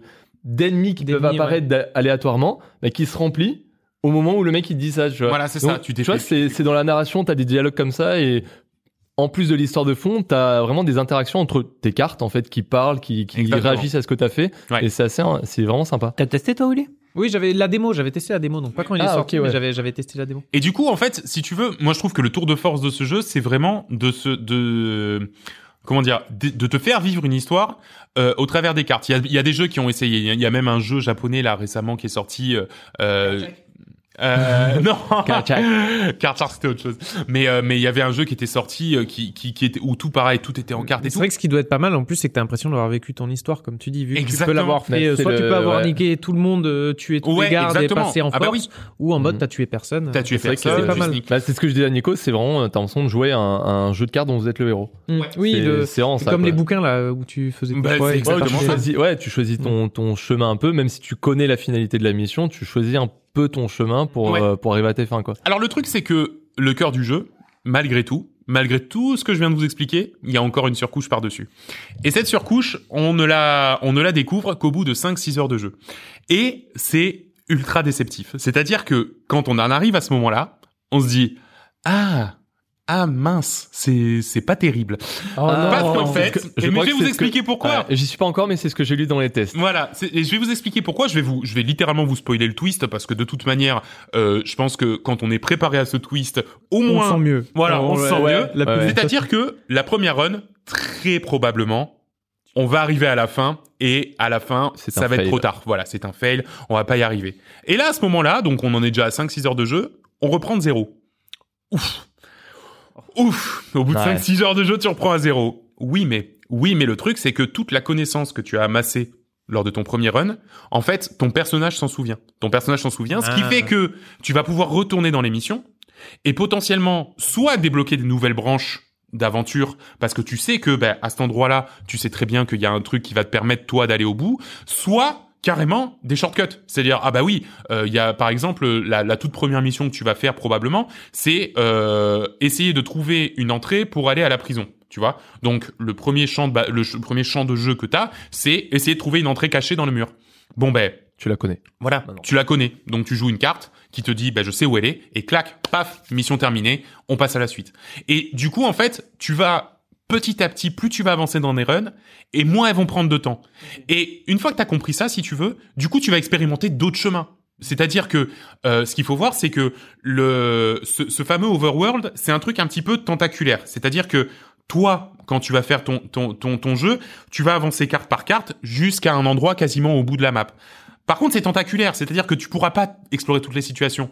Tu vas revenir à zéro, explorer une autre branche. Ah, cette autre branche, en fait, elle va me permettre de débloquer un autre chemin sur la première branche. Tac, tac, tac, tac, tac. Ok, ici à cet endroit-là, j'ai débloqué un autre truc. Et petit à petit, tu vas te construire ta run parfaite qui va t'amener au bout du jeu et te Mmh. faire gagner. Donc en fait, c'est pas un jeu qui se joue sur 5-6 heures comme moi je pensais au début et j'étais très content de ça et je me suis dit, oh, bah, oh, bah, oh, j'arrive à la fin, euh. Oh, bah. Non, non, pas du tout. C'est un jeu sur 15-20 heures, sur lequel tu fais plusieurs runs, sauf que plus t'avances, plus elles sont rapides. Et si bien que, au bout de la troisième run, t'as carrément des trucs, là pour le coup je spoil pas, mais c'est de la triche. Voilà, littéralement, c'est de la triche. Mais ça te permet d'avancer super vite. Et du coup, eh ben, tu peux débloquer des options de dialogue beaucoup plus rapidement, etc. Donc, ce twist déceptif, soyez-y quand même un petit peu préparé, mais une fois que vous l'avez compris et emmagasiné, que vous voyez que ça fait partie du cœur du jeu, eh ben en fait c'est trop bien. En fait c'est trop bien parce que tu te sens intelligent. Tu dis mais putain mais bien sûr, mais c'est pour ça que je suis passé par là la deuxième fois parce qu'en fait ça va me permettre de récupérer tel tel élément qui va me permettre en fait dans cette mission que je me souviens faire à ma troisième run euh, va me permettre de machin machin. Et là typiquement je suis en plein dans ma quatrième et normalement dernière run euh, où eh ben je sais que Ouais. normalement là ça y est j'ai j'ai tous les Là, éléments en main. tout droit. Voilà là c'est tout droit. Et, euh, et en fait c'est vachement bien, c'est vachement bien. Et euh, mais par contre ouais c'est vrai que moi le putain le truc déceptif je suis putain non je suis trop dégoûté. Déceptif n'existe pas en français. Hein. Ah c'est un néologisme Oui. c'est décevant. on dit, euh, dire décevant. on dit déceptatoire. Déceptatoire. Putain, mais je me suis dit Oh là putain il là. cherche déceptif qu'est-ce qu'il me veut qu'est-ce qu'il dit Non, en fait ça existe Ah. pas. Carrément, il C'est un néologisme donc euh... Ouais. C'est un- adapté de l'anglais, c'est un... Alors attends, je te le, je te le relis. Hein. Ah, vas-y, ouais. Déceptif. Néologisme tiré de l'anglais déceptif, c'est un faux ami, c'est à tort qu'on lui donne le sens de décevant. Ah oui. Ah oui, alors qu'en plus en anglais ça veut dire trompeur, donc oui c'est pas du tout Mm. ça, ouais, vraiment. Bref, c'est c'est un twist un peu décevant, mais quand, mais mais en fait voilà c'est ça. Comme je dis, je je pense qu'il vaut mieux le spoiler pour pouvoir le comprendre, et une fois qu'on l'a compris, franchement c'est trop cool, Ouais. c'est Bah, trop. tu vois, moi, moi, je suis content de le savoir. Alors, pas par toi, mais toi, tu le savais pas donc avant de te. Ah moi quand je suis arrivé j'étais dépité, j'ai arrêté le Parce jeu, je que- me suis dit bah Ah j'y ouais. jouerai plus jamais. Parce que moi, j'ai. euh, Voilà. Voilà. Voilà. C'est vraiment Mais- un jeu de merde. Voilà, bah, c'est nul, et je vais le dire au podcast. J'imagine que, que ce jeu, en gros, euh, il me disait rien à cause du côté euh, carte et j'avais lu aucun test avant, mais je me suis dit. pff, Et là, il a flemme, vu le euh, côté roguelite. Non mais non mais en plus oui parce que je je j'avais juste regardé un peu je sais plus qui peut-être Gotos je sais plus qui qui streamait et qui parlait un peu de ça ça en fait je l'ai entendu juste dire des mots clés genre roguelite tu vois bon et dans ma tête je me suis dit euh, jeu de cartes roguelite ok j'ai pas envie bon un soir euh, je voyais que tu l'avais je me suis dit tiens juste pour tester une heure euh, je te l'emprunte bon j'ai beaucoup kiffé d'entrée Mhm. Non mais dit, après je l'achète Ouais ouais. alors je l'ai acheté et au bout de 3-4 heures je lis un test et là je vois marquer ce twist là et j'ai fait ah Ça j'ai pas envie. j'ai pas envie, mais maintenant que je le sais, je vais faire en sorte que ça se passe bien. Oui, Enfin, voilà. tu vois, dans ma tête, tu vois, parce que sinon, je pense qu'à la première run, si je l'avais pas su, j'aurais pas eu le même truc que toi, j'aurais arrêté. Ouais voilà. Là, je vais sûr. faire ma première run en sachant, et donc je vais continuer. Et donc, euh, du coup, potentiellement une deuxième, que- une troisième, ouais. une quatrième, voilà. mais, Bah, euh, mais ouais, mais en tout cas, ouais, euh, super surprise. Ah ouais. J'adore la DA, elle est ouf. Non, Enfin, le- franchement, la DA des visuellement. cartes. Mais ils ont pas fait en plus des personnages en fonction de streamers français. J'ai vu qu'ils ont fait Euh, du. Oui. euh, Ah oui, ils ont fait un. Oui, euh, il y avait des. des il y a un personnage qui ressemble à euh, Mintos, mais je Ah, crois Mintos, ouais. ouais. Bah, il y avait Mintos. euh, Mister. Mais je crois que c'est des personnages qui n'existent que dans la version du jeu qu'ils ont eux. Ah, qui ouais, stream. ouais, ouais, Ouais, ouais. ouais, c'est ça, ouais. Mm, mm. Mais, euh, mais c'est surtout, tu sais, ils ont un. Mais en plus, ils ont dit, hein, ils sont inspirés totalement de ça, mais euh, comme les, euh, les personnages dans le Robin des Bois de Disney, Oui, c'est ça. c'est ouais, bah, exactement Ah la même oui, C'est la dis, ouais, même. c'est euh, exactement ça. la même vibe. Et ça rend trop bien, tu vois. Et la musique, elle est trop bien. Enfin, tout le temps, t'es Ouais, t'es- dans en fait, l'ambiance. euh, C'est ce qui est fou, c'est que donc tu tu ne vois les villes que tu traverses que par le biais de cartes, et pourtant t'as l'impression de, de, de, de te balader dedans. Parce que c'est des petits tableaux, les cartes. Ouais, c'est des petits tableaux, c'est super ouais, joli, c'est ouais, bien fait, joli. mais t'as l'impression de te balader dedans. L'ambiance sonore, tout, il y a des petits cling cling, des, petits bruits de foule, des fois. Tu enfin, sais que quand tu vas dans la taverne, tu sais qu'en dessous de la taverne, il y a souvent des, des endroits secrets. Donc du coup, tu sais que tu vas pouvoir aller gratter des endroits secrets sous les tavernes, etc. Enfin, c'est vraiment, ouais, t'as l'impression d'avoir vécu dans cette ville. C'est, c'est rigolo, hein. C'est, c'est... C'est ré- C'est fou- c'est un, bon, euh, comment dire, de réussir à faire passer ce genre de, de truc Ouais. euh, dans un jeu de cartes. Exactement, c'est vraiment euh, très étonnant. Donc voilà, ça s'appelle Tales, euh, ça coûte une vingtaine d'euros, c'est très très bien, euh, c'est particulier, mais en fait, moi ce qui me plaît le plus, mais c'est aussi c'est aussi ce genre de jeu que j'aime, c'est les trucs avec un twist ultra original. Et typiquement Four Tales, pour un jeu de cartes, je trouve qu'il est ultra original, donc euh, donc voilà. Ouais. Et d'ailleurs, euh, on va parler, on va continuer de parler un peu d'aventure puisqu'on va parler de Monkey Island avec la dernière mouture de ce célèbre point and click Return to Monkey Island. Encore de la flûte. Ah bah ouais.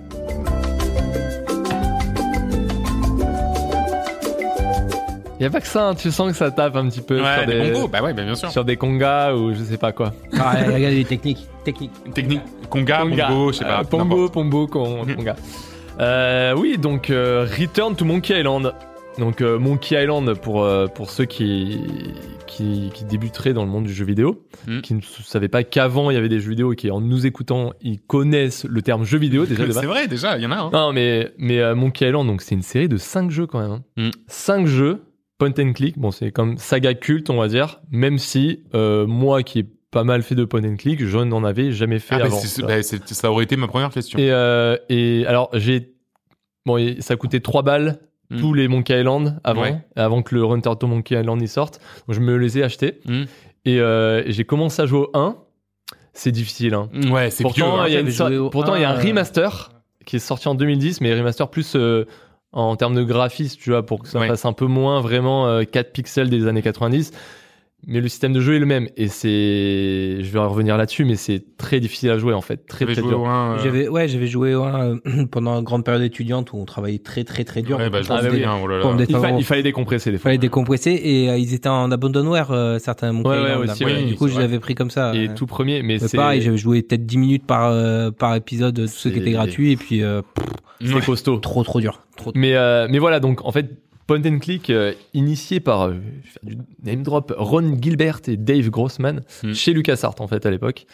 Et en fait, je cite les noms parce que euh, en fait, les deux premiers ont été faits par ces deux types, chez LucasArts. Puis après, il y en a un des deux où les deux se sont barrés de LucasArts, mais LucasArts a continué à développer des suites. Donc il y a, il y a eu, il y a eu voilà, Monkey Island, Secret to Monkey Island, Monkey Island 2. Après, il y a euh, j'ai même pas les noms en fait, tu vois. Ouais, ouais, bah, il y en a même eu un en 3D. Il y en a eu en un point 3D, technique en 3D. donc. Et après, il y en a eu un chez euh, Telltales. Ah oui. Donc, C'était en 5 épisodes, euh, mais ça reste une sorte de point and click, mais euh, voilà, en 5 épisodes. Et là, en fait, donc quand même 32 ans après, et c'est là que tu te rends compte que t'es vieux. Oui, c'est vrai, hein. Euh, Ils sont sortis, on n'était pas nés. Ah, si. euh, bah si, Ah, bah, 1980 ouais, mais alors, mais on jouait pas aux jeux vidéo. 1990, Ah la le, vache, oui. le premier. Et Oh, c'est là qu'on se rend ouais, compte qu'on est vieux, nous. c'est même pas qu'il a Euh, euh, Nico, faut que je te dise un truc. Nico plot twist, euh, Plot t'es vieux. twist, c'était littéralement né.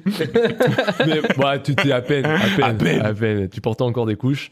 Et, euh, et donc là, les deux, en fait, ça fait un paquet d'années qui se battent, surtout euh, Ron Gilbert, le, le- le- la tête pensante, va dire, pour récupérer les droits de Monkey Island. Parce qu'en fait, depuis tout ce temps, il a quand même, euh, il veut pas lâcher l'affaire avec ça, tu vois. Et en fait, il a récupéré les droits.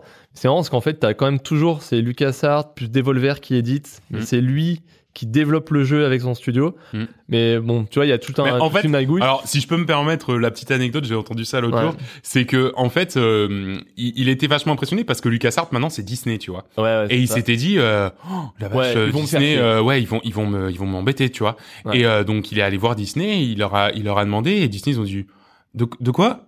Ah bah ouais, si vous voulez, euh, on s'en fout nous en fait de, de Monkey Island, vous, ouais, Ouais, bah, prenez-le, faites ce ouais, que vous voulez. On moi, je allait vous rien en faire, hein, Ah, façon. vraiment, Alors là, nous. Vraiment, alors nous, nous c'est Star Wars là. hein, donc- aux singes, quoi Non, mais nous, c'est Bah, Pirates des Caraïbes. Ouais, c'est Pirates des Caraïbes et Star Wars, je vais te dire, mon ton truc là. euh, Et en fait, ils s'en foutaient complètement. Disney et il a réussi à l'avoir beaucoup plus facilement que ce Non, mais c'est c'est ça qui me fait qui me fait rire, ouais. Et donc voilà. Et, et en fait, ils ont fait euh, et comme c'est les deux mecs d'origine, en fait là ils font le nouvel opus prend la suite directe des deux premiers Voilà. en, voilà en faisant euh, En faisant comme si le reste n'avait pas existé. dégager le reste. C'est euh, c'est c'est c'est Voilà, pas canon. ouais, exactement. Et euh, voilà. Et donc en fait, bon, pour le pour le pour le, le lore un peu les Monkey Island, globalement en fait, tu suis le, le, le héros s'appelle Guybrush Threepwood et euh, c'est un pirate. Ouais. Enfin, au début, il veut devenir pirate, mais tout le monde se fout de sa gueule, genre tu sers à rien quoi. Mm. Faut faire tes preuves, tu vois. Ça c'est dans le premier. C'est j'ai réussi à faire mes preuves dans le premier et je suis pas allé plus loin. C'est déjà au moins deux heures de jeu. hein. C'est D'accord, costaud. Ouais, voilà. Et euh, mais en fait, c'est surtout que c'est des point and click qui sont réputés pour euh, son ambiance, enfin leur ambiance, Mm. l'humour, qui est bien bien débile avec des des refs à tous tous les trucs de enfin De pop chaque culture de pop- ouais. Mm. donc là encore de maintenant. Et aussi, a beaucoup d'anachronismes en fait. C'est pour ça que ça, rend le truc assez drôle parce que des fois, bah, t'as, c'est, Pirates des Caraïbes ou des fois, enfin, sais pas pourquoi, mais presque t'auras un téléphone à cadran, tu vois. Mais euh, genre ça a pas de sens, mais pour eux, oui, oui, c'est là, tu vois. Mais mais euh, donc voilà. Et en fait, toi, tu, tu joues ce pirate-là et qui est toujours face à son antagoniste qui s'appelle le pirate LeChuck, euh, on dirait Barbe Noire en gros. Et euh, à la recherche, toujours sur ce fond de jeu, il y a l'île de Monkey Island qui a un secret, et puis voilà. C'est toujours la même chose à peu près, tu vois, avec euh, des, des, des twists différents. Et là, dans ce nouvel opus, bah, c'est à nouveau la même chose. En fait, ton truc, c'est de découvrir, tu vas enfin découvrir le secret de Monkey Island, tu vois, qui est toujours caché depuis toutes Mm. ces années. Et, euh, et là, en fait, c'est surtout que tu commences le jeu par jouer par un gamin qui ressemble à ce héros. Et tu te, bon, tu captes vite, c'est le prologue, en fait, ça te met un peu dans l'ambiance du jeu. Tu captes vite que c'est le fils du héros. Et après, il dit, ouais, papa, euh, tu me racontes une histoire de pirate. Tu fais, ah, je vais te raconter euh, la fois où j'ai enfin découvert le secret de Monkey Island. Et, euh, et donc là, hop, c'est prétexte à, à, à faire ta nouvelle aventure. Et euh, c'est vraiment, enfin, j'ai à peine commencé le tout premier, mais t'as l'impression de revivre à peu près euh, vraiment la même ambiance, mais dans un jeu moderne, tu vois. Oui. Parce que côté euh, côté point and click, les vieux jeux, comment ils étaient? C'est parce que oui, il faut voir d'où on vient. sacré Faut voir d'où on bordel. vient. Donc en gros, euh, c'est des jeux où euh, donc dans les point and click, le but bon bah pointer cliquer, c'est que bah t'as des éléments du décor, des personnages, des objets, tout ça qui sont avec lesquels tu peux interagir. Oui. Dans les premiers, c'est ça. Sauf que t'avais à la fois une roue d'action, une sorte de de petite bibliothèque d'action De verbes, en fait. de verbes, genre euh, donner, prendre, ouvrir, euh, ce genre de trucs. T'en as une dizaine, tu vois. Que tu peux combiner avec, bah, tu cliques sur le verbe et avec un élément du décor ou euh, une personne ou avec les éléments même de ton inventaire. Ce qui fait que des fois, tu pouvais combiner des trucs de ton inventaire qui n'avaient aucun sens. Mm. Et le but, c'était de trouver quel verbe, aller avec quel objet, quel élément du décor pour avancer. Et c'est, mais d'une difficulté, mais, mais En fait, c'est fastidieux, quoi. C'est. C'est fastidieux. Mais en fait, oui. c'est drôle quand tu tentes des combinaisons qui ont pas de sens parce que même le jeu te, te fait comprendre que ce que tu fais c'est de la merde en fait. Tu vois, genre, mais euh, pourquoi j'irais ouvrir Ouais. genre euh, la personne là, genre ouvrir machin. Bah non, tu vois, limite il le fait remarquer. Mais c'est euh, c'est difficile, je pense, quand t'as pas vécu ce jeu à l'époque. Tu vois. Oui. Mais Moi, non, je l'ai pas pourrais- vécu, tu pourrais mais- pas y rejouer un jeu comme ça maintenant. Même aujourd'hui, j'ai tenté, mais j'y arrive pas. Après, j'ai envie de me le faire en ayant euh, 100% de la solution sous les yeux. Mais c'était exactement. comme à l'époque, parcourir ouais, voilà. le, le jeu, tu vois. Parce que c'était des jeux, en fait, tu, tu passais 5 heures sur le même truc. Exactement. l'époque, T'en avais pas d'autres aussi. Oui, Ouais, voilà, non, non, mais c'est mais Mais vrai. Non, mais c'est vrai que euh, j'entendais des gars qui, qui, qui, qui jouaient à l'époque, qui disaient, mais en fait, euh, c'était des jeux qui étaient lents parce qu'en fait, tu passais deux semaines sur une énigme parce que tu ne la comprenais Ouais. pas, tu ne savais pas. La- Et au bout de deux semaines, t'avançais un peu et de nouveau, paf, tu te rebloquais une semaine encore sur une autre énigme parce que c'était. Et en fait, c'était des jeux qui se jouaient comme ça en fait à l'époque. Ouais. hein. Non mais tu vois, dans le dans le 1 par Mm. exemple, à un moment donné, genre euh, par je sais plus quelle entourloupe dans une cuisine, je pique une casserole, mais déjà si je savais même pas qu'en faisant ça ça ça, je pouvais la piquer, j'étais mort parce que plus tard quand je rencontre des mecs dans une forêt qui ont un cirque itinérant, ils me disent "Eh, tu veux bien tester notre nouveau euh, numéro, c'est avec un canon, euh, l'homme canon." Mais si je savais pas qu'en ayant piqué la casserole, après je pouvais dire au mec "Eh, regarde, j'ai une casserole dans mon inventaire, ça peut faire un casque." Ah oui. Donc je mets un casque Mm. et tu m'utilises comme homme canon, j'aurais jamais passé Ah les bah ouais, carrément, ouais. ça, j'avais la, j'avais la cocotte, je savais pas pourquoi dans mon inventaire, j'ai oublié, mais je savais pas du tout que je pouvais l'utiliser comme ça. Bah ouais, bien sûr, bien et sûr. donc, je vais voir la solu, je fais, ouais, d'accord. Genre, ah, là, on est dans les années 90, mon gars. Ouais, là, c'est. mais là, Return to Monkey Island, c'est modernisé. Tu vois, genre, c'est vraiment, c'est n'importe quel autre pot and click, c'est d'aujourd'hui.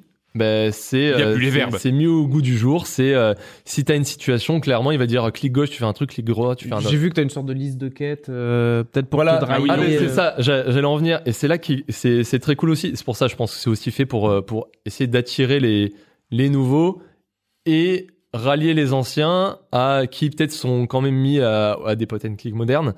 Mais euh, voilà, t'as, t'as, t'as deux trucs très cool qu'ils ont mis en place. C'est euh, bah, clairement une, t'as ta checklist de, de, de ta mission en Mission, cours. Tu vois. ça c'est bien. Voilà, il dit euh, bon ben là pour aller convaincre machin, il faut que tu ailles récupérer euh, un poisson rare, euh, la cocotte minute, aller récupérer des informations au, au gouverneur du coin et tout. Bon ben c'est dans la checklist, tu vas le faire, tu vois. Hmm. Bon, des fois c'est un peu plus vague donc il faut quand même que tu découvres et tout, mais au moins t'es pas trop perdu dans ta Ouais. mission parce que faut quand même que tu fasses pas mal d'allers-retours entre des objets, des fois entre des lieux, puis après dans des îles. Ouais. Normalement tu débloques un bateau donc tu vas dans différentes îles des Caraïbes, entre guillemets, t'en as 4-5.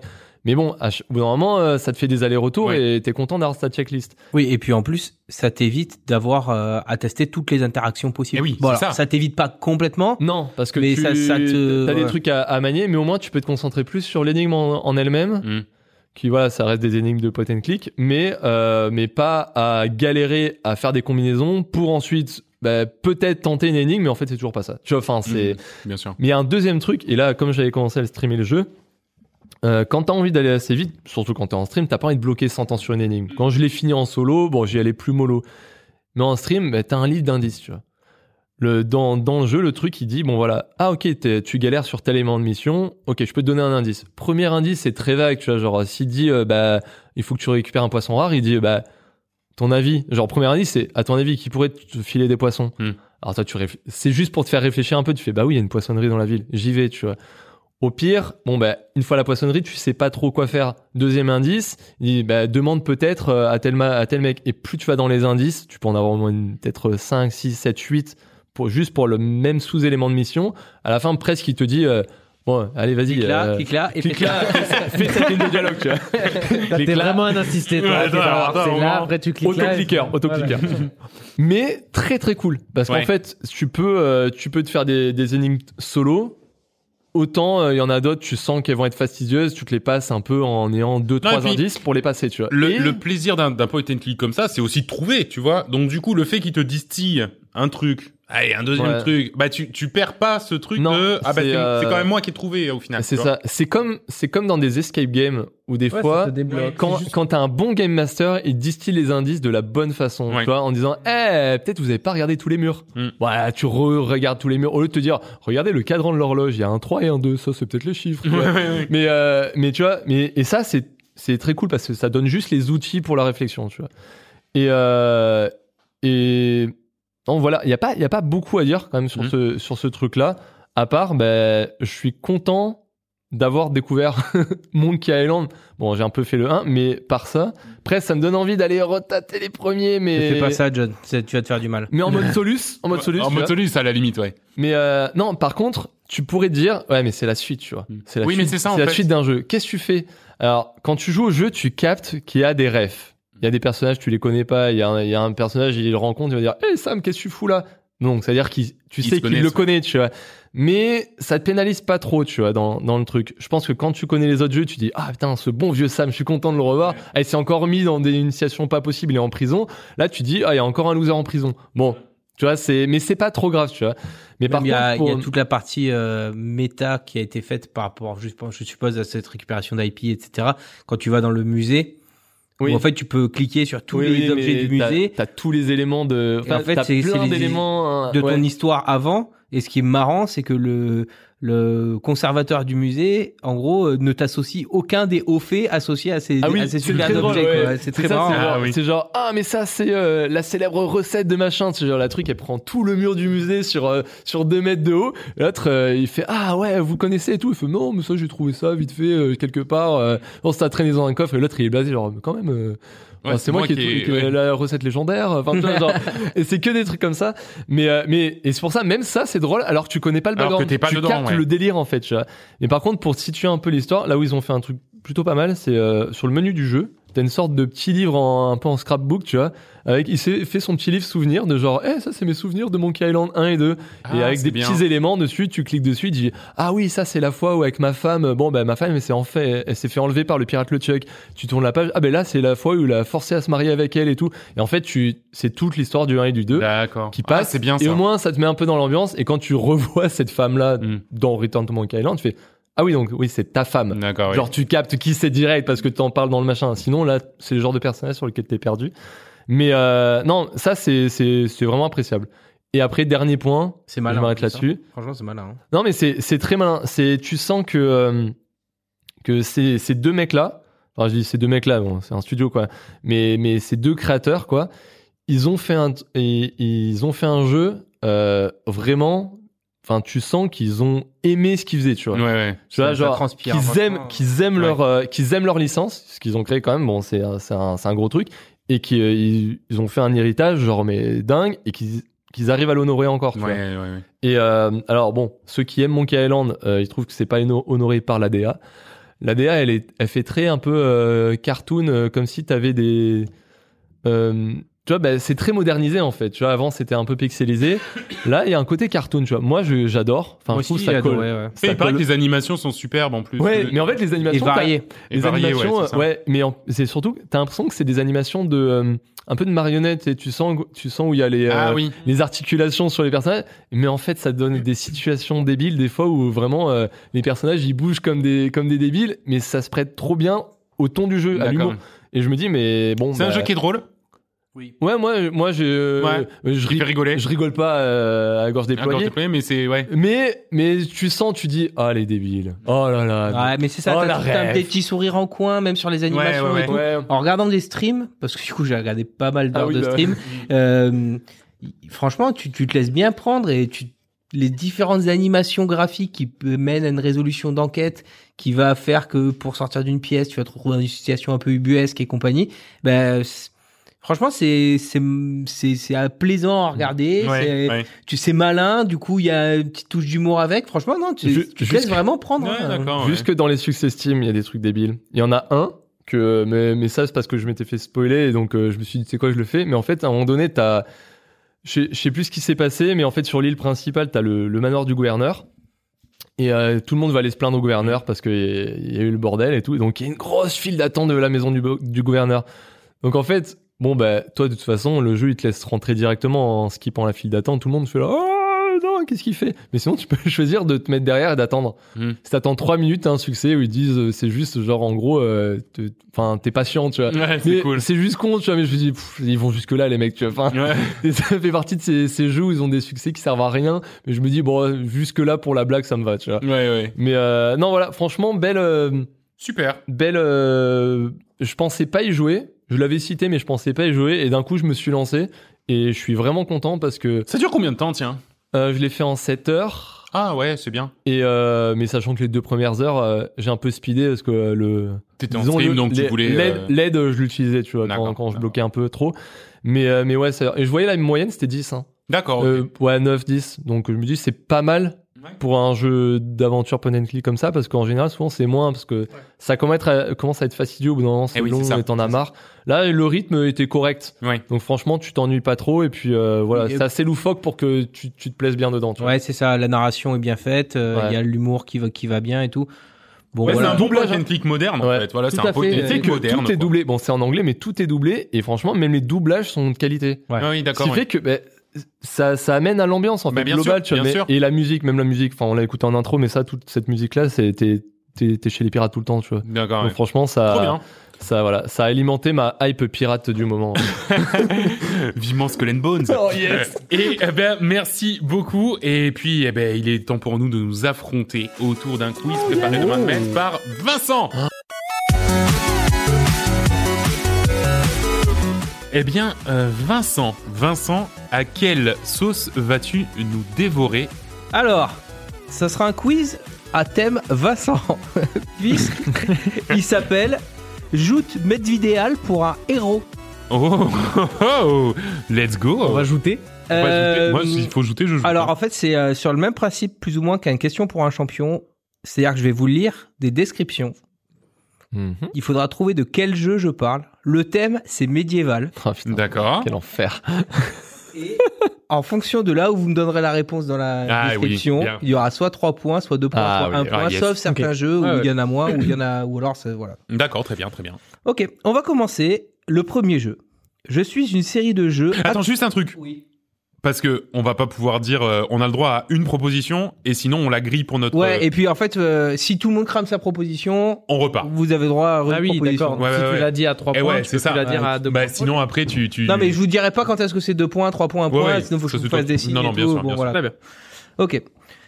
Allez, c'est parti. Premier jeu. Je suis une série de jeux action-aventure type hack and slash développé par SCE Cambridge Studio et produit par Sony Picture Entertainment. Ce jeu a vu débuter son développement en 1995 sous l'inspiration d'un film de Tim Burton, L'étrange Noël de Mr. Jack. Sorti initialement sur PlayStation 1 en l'an 2000, il se verra affublé de deux remakes, un sur PlayStation Portable en 2005 et un sur PlayStation 4 en 2019. Ce jeu raconte l'histoire de mon protagoniste principal, sort Daniel Fortesque, un Ah. chevalier charlatan mort-vivant qui Mais essaie oui. de Mais. C'est Nico. Ah oui, ah oui, Tim Burton, mais oui, complètement, c'est bon. Mais oui Ah, je vois. Ah, mais Hack Oh, j'aurais- Slash, j'aurais pas le- dit, tu vois. Le nom. Ah là là, mais... Hack and Slash, j'aurais pas dit parce que pour moi, Hack and Slash, c'est Diablo, tu sais. Donc, c'est la vue de côté, c'est le, enfin, la vue euh, trois quarts haut. Ouais. euh, mais c'est vrai que c'est un Hack and C'est un Slash en peu même ça, temps, ouais. C'est un slash. Hack and Ça, Slash, beat'em all, c'est un Ah, peu ça, j'avais ouais. pas le mot. Donc, ça fait combien? Un seul? Un point, loin puisque Eh oui. la- la- ça finissait sur euh, donc un chevalier charlatan mort-vivant qui essaie de restaurer la paix dans le royaume fictif de, De Galomer. non, j'ai jamais mis le nom. J'ai jamais mis le nom. Il a fallu faire un peu de tri parce que c'était pas évident des fois. Allez, on attaque sur le deuxième. Il s'agit d'une série de jeux de stratégie en temps réel développés par Ensemble Studio et publiés par Microsoft Studio. Age of Empire. C'est oui. Ah, Bah ouais, J'ai j'ai bah, pas voulu Microsoft. crailler, ouais. Ah ouais. Ouais, mais en fait, faut qu'on tente. hein. Ouais, Moi, j'étais là, je suis, oh, ça doit être ça, mais Ah, non, moi, moi, j'ai aucune race, hein. Moi, Oui, j'y oui, vais, il en hein. a pas. Et là, un- on laisse gagner, trois on laisse points, là. gagner. Ouais, parce que là, quand on trouve que j'ai même pas encore donné d'informations, n'est les éditeurs et la date, en général, c'est trois points. Oh, il est du Microsoft. En regardant l'écran, forcément. c'était- C'était sûr. C'était sûr. C'est ça, c'était sûr. Prends une photo, prends une photo. Pour la VAR. Je vous passe toute la description parce qu'à chaque fois j'ai pas mal de blabla. Ok, jeu numéro 3. C'est encore une série de jeux vidéo de stratégie en temps réel développée par Firefly Studio et se déroulant à l'époque médiévale. Bien sûr. Le jeu se concentre principalement sur la conquête et l'expansion par le biais d'activités Mongol. militaires. C'est un oui, John. Quoi J'ai tenté son gars parce qu'il a joué il y a pas longtemps. Et c'était- Et c'était mon dernier indice. J'y ai joué il y a pas si longtemps. yes Oh, bravo, Et John on est Strong. sur 3 points là. Bravo. Ah bah ouais, carrément. Et Ah puis là là alors, euh, bravo. Hein. J'ai tenté le all-in. J'ai fait Nico. Ah bien, ouais. Je me dis des jeux médiévaux, il doit pas y en avoir 50 là. mais- Ouais, non. Oh, je pense qu'il y en a pas mal quand Ouais, même. il y en il y en a a pas mal, mais dès que vous connaissez, il y en a moins. Voilà. Bon, après, j'ai pris surtout des séries parce que des jeux en soi, après, c'est souvent des séries quoi. donc. Oui, oui, bien sûr. Bien sûr. Allez, jeu numéro 4. Sorti en Early Access le 1er février 2019 sur Steam. Édité et développé par Polymorph Game, il s'agit d'un simulateur de construction de villes médiévales sans grille avec une attention particulière portée au développement organique, à la construction de monuments et à la gestion de Valheim. ressources. Bah, je vais dire Going médiéval, mais. je suis Non, C'est faux, c'est faux. C'est Conçu dans le but de redéfinir le genre City Builder, Oui, mais on y a se joué. met, met l'accent sur les aspects organiques de l'urbanisme dans les villes anciennes. Le moteur de jeu exclusif de Polymorph Game, Hurricane, permet le modding complet du jeu. Il est spécialement optimisé pour gérer le déplacement de milliers de pièces qu'implique la construction de villes gigantesques. Oh là Testé récemment par Will et moi, Mais oui. il y a peu. Mais Je sais plus. Il s'agit, il s'agit. De Farzes Frontier Non, c'est vi- euh, villageois ou voyageurs. Aïe aïe aïe aïe aïe, ça sera zéro point pour tout le monde. Il s'appelle Foundation. Foundation. Ah, Foundation, on en a parlé il y a pas Foundation. longtemps, putain. Ouais, bien, ouais. Foundation. Allez, On en a parlé pendant le podcast? Il me semble bien. ouais. Ouais, il me semble, hein, en Ouais, plus. hein. ouais. Ouais, ouais. Euh, on parle ici d'un jeu vidéo indépendant de simulation de construction et de gestion médiévale développé par le. Oui. Oui, bah en même temps. bah ouais, non, mais ouais, écoute. C'est Bon, j'ai pas eu Foundation, celui-là j'avais. Hein. Mais j'avais pas le nom non plus, c'est juste parce que vous l'avez dit tout à l'heure. Mais oui, bien sûr. hein. Bien, je- Allez, nouveau jeu datant du 9 février 2022, édité par Door 407. Dans ce RTS, vous deviendrez un seigneur féodal médiéval en pleine crise de la quarantaine. En vertu de votre position, vous devez constamment prendre des centaines de décisions par jour concernant la gestion de la ville et le développement économique. Vous êtes fatigué de cette existence monotone et semble-t-il dénuée de sens. Mais les choses sont sur le point de changer. Des hordes d'ennemis sanguinaires, des essaims de monstres effrayants et des foules de paysans rebelles peuvent à chaque instant apporter un peu Bah, de vie Frontier. à votre emploi du temps. Non. Le pays traverse une période de difficulté. L'avidité et le gaspillage du roi ont conduit à la crise économique et à des émeutes paysannes généralisées. Vous êtes un seigneur féodal, c'est ainsi que vous en avez marre de la routine et des problèmes quotidiens. Vous avez perdu le goût à la vie. Lorsqu'une foule en colère assiège votre château, vous percevez cette nouvelle avec un enthousiasme extraordinaire. Vous dirigez personnellement la défense et remportez une victoire glorieuse. Quel sacrifice ferez-vous au nom de la survie et de la victoire?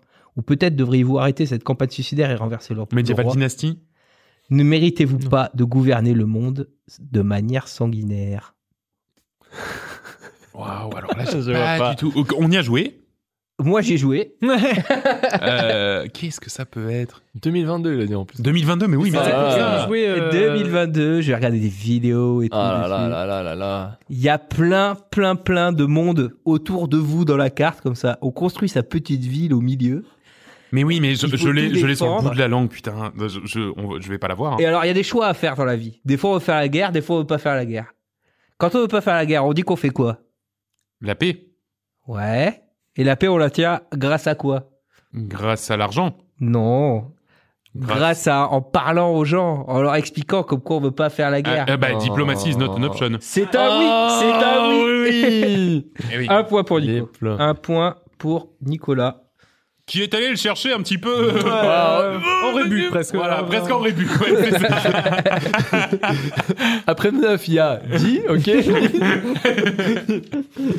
Allez, on repart sur une série de jeux vidéo de grande stratégie. Développé par Paradox Development Studio et édité par Paradox Interactive, le premier opus sorti en 2004 est un Civilisation. jeu où les joueurs prennent le contrôle d'une dynastie à la tête d'un comté, duché ou royaume, Oui, bah c'est Euh, euh, afin d'étendre leurs influences oui, dans l'Europe euh, médiévale. C'est... euh, Différent des prédécesseurs, Crusader King. c'est un oui. Ouais, Crusader King. Ça ne, Alors fait ça, que, j'y ai joué pour le coup. ça ne fait que deux points. C'est incompréhensible. euh, j'ai joué, joué. j'ai joué un peu Ouais, au mais- 3 et c'est... J'ai ouais, je l'ai vu que- sur Steam. Non, mais c'est- alors, euh, c'est sur, c'est- c'est le c'est, Game euh, Pass. Si tu veux tester, c'est sur le Game Pass, mais c'est euh, ouais, c'est copieux. C'est hein. copieux. hein. Moi, j'ai joué euh, peut-être une heure et tu te dis, Waouh. J'y arriverai jamais. ah ouais, c'est Ah, ça. Ouais, beaucoup. Mais c'est dans la pourtant- série des, enfin c'est dans, le- c'est un héritage de Europa Universalis et tout ce genre. Mmh, Et oui, ouais. c'est ça. Mais en fait, c'est un, c'est un jeu où tout est tellement possible que tu peux, euh, que tu peux euh, dévorer le pape, quoi. Tu vois. Enfin, c'est vraiment trop cool, quoi. C'est trop, trop marrant. Et euh, il y avait toute une histoire sur Deus Vult, sur le, le dernier euh, Crusader King 3, qui est, euh, qui a été repris par des mouvements un peu d'extrême droite pour la. Ah putain, pour- je savais il y a eu tout un truc comme ça et du coup ils savaient pas s'ils devaient le remettre alors que c'était un truc symbolique du jeu. Oh la vache. Oui, d'accord, ok. Et ça y est, ça y est bien, mais euh, bon, pas de, pas de, pas de débat. euh, Bon, D'accord, ok. C'est bien placé. Ok. Euh, il s'agit là non pas d'une série, mais d'un jeu vidéo de rôle en monde ouvert, développé et édité par Warhorse Studio, sorti le 13 Kingdom février. Come. Mais ouais, j'allais, putain, je l'avais. Ouais. C'est oui, c'est oui, c'est très rapide, bravo, ça fera 3 points pour John qui, Kingdom Come qui, Deliverance. qui recolle ouais, bien. ouais, ouais. Ça pour le coup pareil. Hein. Euh, Médi- belle- médiéval. belle expérience, hein, euh, Nicolas. ah la vache, j'avais détesté. J'avais détesté Kingdom Come. Ah ouais? Ah mais c'est pas, c'est pas. Je trouve que c'est pas amusant comme jeu. Ah ouais, voilà. Ah oui, Ah, c'est je- ultra simulation. Ouais, euh, c'est ultra ouais. simulation. Je, je Bah, trouve c'est ça vivre, pas amusant. euh, vivre la vie d'un paysan. Ouais, ouais, ouais. Vraiment, je, je, je galérais à toutes les étapes de n'importe quoi. Je, je, je trouvais ça Mhm. pas amusant. Allez, nouveau, c'est une série de jeux vidéo historiques d'action-aventure et d'infiltration en mode ouvert, développé et édité par Ubisoft. Ah, Assassin's Creed. Ouais. C'est un oui. Bah ouais, quand même. ah ouais. Ah ouais, vous connaissez trop, je vais arrêter de dire les éditeurs. Oh bah Ubisoft. Après Ubisoft, ouais, ils en ont pas 15, hein. Non, des trucs avec des épées et tout. euh, Enfin, bon, surtout des, une série de jeux. Enfin, Ouais, des séries, ouais, ils en ont pas qu'un. Monde ouvert. Oh, ça aurait pu être l'autre là, ça aurait Monde pu ouvert. être, euh, tu sais, euh, oui, monde ouvert, ouais, mais tu sais, t'as, t'as le truc où ils se battaient là, où c'était que de la bagarre en épée là, je sais plus comment ça s'appelait. Attendez, vous utilisez pas compte, donnez Ouais, pas les pardon, pardon, ouais, attends, attends, attends, c'était quoi déjà retrouvez-le. Ah, jeu. Alors le jeu je où ils se battent avec plein d'épées. À l'enfer, je l'ai pas en plus. Allez, nouvelle question. Série de jeux vidéo de stratégie issue de la franchise du même nom, appartenant à Sega et développée par Creative Assembly sur PC. La plupart des jeux de la série combinent des éléments de stratégie au tour par tour, de gestion, ainsi qu'en temps réel durant les batailles. Ah en temps réel dans, Euh, dans les Total War. C'est oui. Mhm, On est sur mhm, 3 points encore, mhm. William. Bravo. Bravo, ouais. Eh oui. Donc on a 6 points pour John, 10 points pour Nico Voilà. et 6 points pour William. Oh là Ah, vous êtes pas loin, hein. Vous êtes pas loin. Ah ça va vite. hein. Ouais, ça Ça va- trois ouais, points. ça, ça, ça peut monter vite. Hein. Ça joue entre nous deux, hein, Nico. Là c'est niche. Là celui-là il est niche. Oh. Je pense pas que vous y ayez joué, même que vous connaissez son existence. Mais je le tente quand Eh même. ben, on va y aller. Euh, quoi qu'il arrive, enfin si vous trouvez avant la fin de l'énoncé, Oui, c'est 3 points. c'est 2 points. Ah, d'accord. D'accord. ouais. 3 points pour vraiment le premier pitch, après 2 points, et si jamais à la fin je dois vraiment vous driver en mode rébut, on vous verra si je vous donne un point. D'accord. Mais vraiment.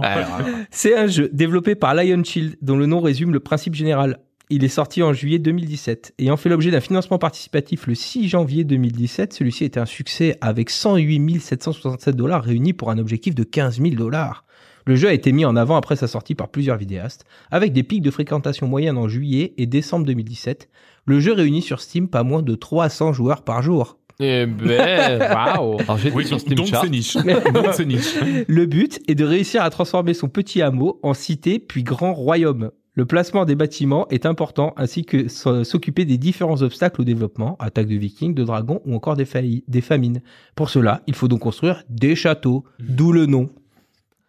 Ah ouais, d'accord. Castle. Euh, Castle quelque chose. Eh, il y a une partie, il y a une partie. Euh, Il y avait un mot-clé juste avant.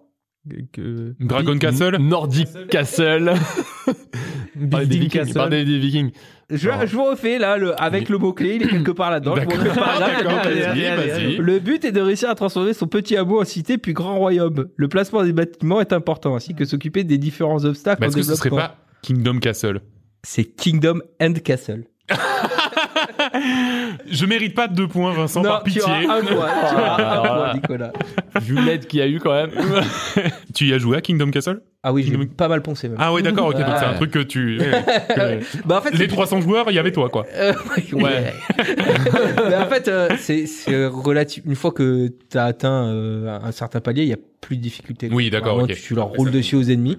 Mais euh, il y a ce côté où en fait tu peux construire des, des châteaux immensissimes. Et du coup, moi, moi je voilà, ouais, je faisais très grand château. Quoi. Ah ouais. ah, c'était plutôt cool. C'est- vraiment joué à tous les jeux de château. Ah ouais. Ah oui, non, mais ouais. c'est un fou furieux. Vi- Visuellement, c'est très. Bah celui-là, j'y ai pas joué. J'y ai pas joué, Peu de néanmoins, vous devez pouvoir trouver. Attention, la... pour avoir 3 points, ça tient sur même pas une ligne. D'accord. Oh. Sorti le 29 novembre 2017, développé par Artefact et édité par Twin Cell Digital. Fin du 3 points. D'accord. Une partie de ce jeu amène les joueurs à devoir prendre diverses décisions, par exemple. Cela vaut-il vraiment la peine de placer mon dernier machin ici? Ou encore, devrais-je utiliser ce truc pour agrandir ma ville Ou plutôt le placer près de mon adversaire pour nuire à sa capacité à remplir ses objectifs et marquer des points? Comme les joueurs ne placent qu'un truc et éventuellement un machin dessus, par tour, le rythme de la partie reste rapide, même si le jeu offre un grand nombre de choix et de possibilités. Il s'agit d'une adaptation d'un jeu de tuiles classique. Oui, c'est Carcassonne. Pour C'est ça, qui qui l'a eu, Carcassonne? C'est toi? Ouais. Ouais. Et en fait, comme je me disais, ils placent pas des trucs. Et ouais, c'est c'est des ça. pions ou des meeples, tu vois. C'est des meeples, là, ah, il y a mais quoi meeple, il y a quoi meeple. Je me disais, il doit encore avoir un jeu où c'est meeple and castle. Ouais, du coup, non, c'était bien Carcassonne Ouais. Tiles and Tactics, qui est euh, donc apparemment D'accord. été adapté en jeu vidéo, je savais pas. Ah oui, moi je l'avais, je l'ai sur euh, tablette ou sur euh, Ah ouais Android. Eh. C'est bien Bah pour les vacances et tout, sur- dans l'avion, un petit, Ah, petite partie de. Carcassonne. Bah, c'est cool. Bon, bah, par contre, je suis désolé, mais à partir du moment où j'ai prononcé le mot tuile, on n'était plus qu'à un point. Eh oui, Ouais, bah, c'est normal. Forcément, là, t'étais. Il y avait tout. Bon, c'est pas comme ça que tu vas revenir sur Nico. Non. Il a, il a 11 G7. Il suit, il suit, il suit. C'est un jeu vidéo d'action en mode ouvert développé par Sucker Punch et édité par Sony le 17 juillet 2020 sur PlayStation 4. Le studio est connu pour Sauf ses deux le schéma. projets. Oui, Oh, à ça. saleté T'étais à ça du deux points, John. Ah. À trois mots. Ah, saleté Bien Allez, bien joué, ça fera trois points. Vous connaissez trop les studios. Ouais. je- Oui, le Sucker Punch. Et en fait, c'est après quand il a dit la date et. Ouais, et mais la date, j'étais en train d'essayer de ouais, refaire go, tous les. Ouais. Ah, bravo, bravo. Je pensais pas que vous trouveriez facilement. Bon, celui-là, pareil, vous devriez trouver facilement. Donc, c'est un jeu vidéo d'action-aventure et d'infiltration. Je vais pas vous dire par qui c'est édité, du coup. Sorti le 14 mai 2019 sur Windows, PlayStation 4 et Xbox One. Le 13 juillet 2021, une suite est annoncée au nom Black de... Tails. Oui, c'est Black Tails. je me dis, ouais, un studio connaissait, on va tomber dessus. Hop là, 9, euh, William, euh, William 9, Oh, la John vache, 10, c'est- Nico 11. Un Ah, ouais, mouchoir. ouais, ouais, ouais, un mouchoir de poche. Voilà. Et il vous reste... j'ai- 120 questions. Voilà, on a... Ouais, bah, il reste 120 jeux, mais après, après ça devient niche. Après, c'est les trucs vraiment, il y a plus que deux joueurs en permanence sur Steam. Il c'est moi qui l'ai créé. bon. Euh, ouais, il vous reste euh, du coup trois réponses possibles. Ah, purée, ouais. Allez, celui-là, je pense que vous pouvez trouver facilement. Je vais encore passer les développeurs parce que sinon vous allez trouver trop facilement.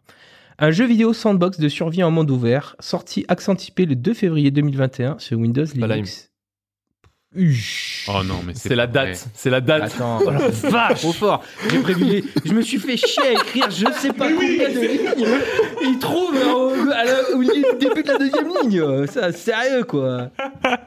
Mais tu sais que j'avais fait un questionnaire, euh, question pour un champion, un peu comme ça aussi. T'étais obligé de pareil, mais moi je finissais du coup, donc euh, ça, bah ouais. pas là, on s'en sort. Bon, bah comme tu veux, c'est Ouais. comme tu veux. Mais moi, je, moi je j'ai pas bossé hein. 10 heures pour ça. Hein. Ouais, c'est ça, voilà.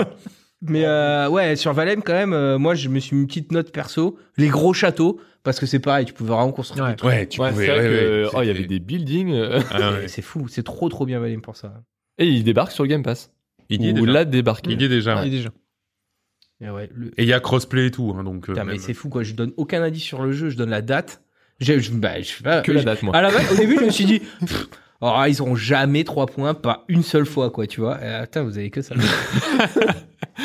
Bien ouais, je donne. Bon, celui-là, Ah. Ah, il y a moyen de- il y a moyen de- même pas niche. 400 joueurs. 400 joueurs. Ouais, mais on est dans ce genre-là, c'est pas si niche.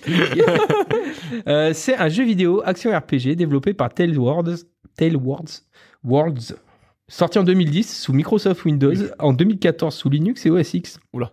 Il dispose de deux extensions ainsi que d'une multitude de modes et sous-modes. Le jeu se déroule en Calradia, un monde où six factions se livrent à des guerres incessantes, chacun s'estimant le vrai roi de Calradia et essaye d'imposer son point de vue aux autres royaumes. Les Kergites, les Nords, les Rhodoks, les Swadiens, les Vaegir et les Saranides. Chaque faction possède une culture ainsi que des unités spécialisées. Par exemple, le royaume de Swadia possède des unités de cavalerie lourde plus puissantes que les autres royaumes, tandis que le royaume de Rhodok possède des lanciers ainsi que des arbalétriers plus puissants. Les Nords ont l'infanterie la plus puissante, chez mais, euh, Ainsi, le joueur devra, en fonction du type d'armée souhaitée, choisir des soldats provenant de tel ou tel royaume pour enrôler une armée spécialisée et compétente. Magic? Basé sur un gameplay non linéaire, le, joueur- le jeu livre le joueur à lui-même, qui est donc entièrement libre d'opérer comme bon lui semble. L'horreur pour Nico. Devenir marchand, pilleur, esclavagiste, mercenaire. Ah Morrowind. Non, Non. non, non. Prêter non. allégeance à un suzerain ou œuvrer pour un prétendant au trône. Je sais c'est lequel, putain. Le joueur peut se déplacer librement sur une carte du monde vaste et visiter les bourgs, les villages et les châteaux. Euh, putain. Il peut également recruter des soldats pour monter une armée qui l'escorte et le protège des pilleurs et des seigneurs ennemis qui parcourent le monde pour prendre... il y a joué récemment. en plus. Oui, oui, oui. Euh, ou prendre... Ah, The Guild. The Guild. T'as dit quoi, Nico? Daosé, Dark Age of Camelot. Non, Non. The Guild? non. Ah, The Guild, ça va. Ouais, The Ah, Guild, ouais, The pourquoi Guild. pas. Mm, mm. Qu'est-ce que ça peut être Ah putain, là, on- je vais finir, mais vraiment, vous trouvez, si vous trouvez pas là, vous trouvez plus quoi. Il peut également recruter des soldats pour monter une armée qui l'escorte et protéger les pilleurs des seigneurs ennemis qui parcourent le, le monde pour prendre d'assaut les châteaux et les villes ennemies. Le joueur pourra choisir de recruter des mercenaires dans les tavernes, les villes, blablabla. Bla, bla, Mercenary. Ah. Non, le nom, euh, princi- enfin le, le nom, c'est, je vais vous le dire parce que vous trouvez pas. D'ailleurs, j'avais même pas mis un point tellement c'était impossible que vous trouviez. Je me suis dit s'il trouve, j'en donne minimum de points. c'est Mountain Blade Warband, Ah, mais oui, Ah, Mountain oui, Blade. Mountain oui, Blade. Oui, oui, oui, oui, oui. connu, oui. mais connu, mais ah bah pas de points, pas de points. Mais c'est le, c'est genre euh, le, c'est pas euh, Mountain Blade 2 que c'est un jeu Oui. qui est en développement depuis genre Ouais. 10 ans, bah depuis euh, Oui, la sortie depuis du Mountain 1. Blade, ouais. Et- J'avais- essayé un peu Mountain Blade. Ouais, voilà. Et c'est un truc. C'est bien ou pas? Bah, non, moi j'avais essayé vite fait, tu vois, et en fait, je crois que je m'étais rendu compte que c'était pas trop bon. Pas trop. Mais je sais pas, peut-être il y avait trop de trucs possibles, enfin, mon je sais pas, faut- j'ai pas faut- trop compris. 1000 ans de- de- d'implication. Oui, Ouais, je, ouais, je c'est crois, un- c'est je crois que c'est peut-être ça qui m'avait. Tu sais, je me suis dit, ah, ça a l'air cool comme jeu. Après, ils disent, ouais, mais il faut 1000 ans d'implication. Je me dis, bah non, en fait, non. Autre ouais, mais c'est vrai. Eh, vrai. salut. hein. Avant-dernière question. C'est un jeu vidéo indépendant d'action multijoueur avec une vue à la première personne, dévoilé par Thorn Banner Studio. Oui, bah oui. Avec le moteur de jeu Unreal Engine. Ce jeu se déroule dans l'univers médiéval. Il a été mis en vente le 16 octobre On 2012. doit y jouer là. Le jeu est basé sur un mode pour Half-Life 2. Je sais pas. Attends. Le système de combat est similaire à celui d'un jeu de tir à la première personne. On sait, qui, on sait. Le on sait joueur le peut jeu. choisir parmi quatre classes de personnages, chacune ayant accès à différentes armes. Chevalier, archer, homme d'armes, avant-garde. Selon la partie, les joueurs peuvent être répartis en deux équipes, Royaume d'Agatha et Ordre de Mason. Différents modes de jeu existent, le chacun pour soi, duel, plus, en match à un mort, mot, etc. perso, etc. vers Non, Mordo. C'est pas ça, c'est Ah, pas c'est ça. pas ça, c'est pas ça, c'est pas ça. Oh putain. Je l'ai à une Ouais, demi ouais, lettre. je pense que tu m'aurais balancé ton PC sur la couche si c'était ça. pas Mordo. C'est pas Mordo. putain. C'est pas Mordo? Euh, Assez- assez Chivalry. connu quand même. Oui, c'est Chivalry. Chivalry, du coup. Chivalry. Ah, ouais, mais voilà. oui, Bah c'est ouais, l'autre. parce que Ouais, c'est l'autre, en fait. Et en fait, je Ouais. trouvais pas, je me disais, il y a que Mordo ou? Bah non, du coup, ouais, c'est vrai que c'est Chivalry qui était là avant Mordo en plus fun. J'ai décrété deux points sur lui. Euh, Bah c'est gentil, comme ça, ça me permet de rattraper John. c'est vrai. Ah, c'est dur. c'est vache ça. Euh, pour le dernier, Oula. pour le dernier, faut que je fasse le tri parce que il est facile et vous êtes beaucoup plus serré que ce que je pensais. C'est un jeu vidéo pour PC sorti le 25 juillet 2009. Oh là là. En Amérique du Nord, le jeu est commercialisé par l'éditeur sous la marque Down of Discovery. C'est un opus de la série d'une série célébrissime, paru en quatrième position, parce qu'on cherche l'opus là, et non Mhm. pas la série. Euh, par- paru en quatrième position sur les sept opus existants. Morrowind. Le 25 février 2010, l'extension est mise en vente. La campagne débute lorsque le joueur est chargé d'administrer un fief en Occident octroyé par l'empereur. Ce dernier souffre d'une maladie et Lord Northbird, cousin et trésorier de Sa Majesté, veille à la construction d'une cathédrale pour prier au rétablissement du souverain. Au même moment, le cardinal Lucius ainsi que Guy Forcas se préparent à une croisade en Orient. Le joueur apprend ainsi les concepts de base du jeu en aidant à la préparatif, au préparatif de la croisade, en fournissant des matériaux Crusader King? euh, à Lord Nordberg pour l'édification de la cathédrale. Euh, Crusader King 2 Non, non. Non, non. le joueur, comme dans les autres jeux de la série, doit gérer au mieux son territoire et ses unités aux côtés de joueurs gérés par l'IA. Il doit notamment combler les besoins de ses habitants, engager des relations diplomatiques avec les joueurs Allô contrôlés par... 4 T'as dit quoi? Allô Non, c'est non. Civilisation. Anneau, anneau. Ah, Ah, oui. Ah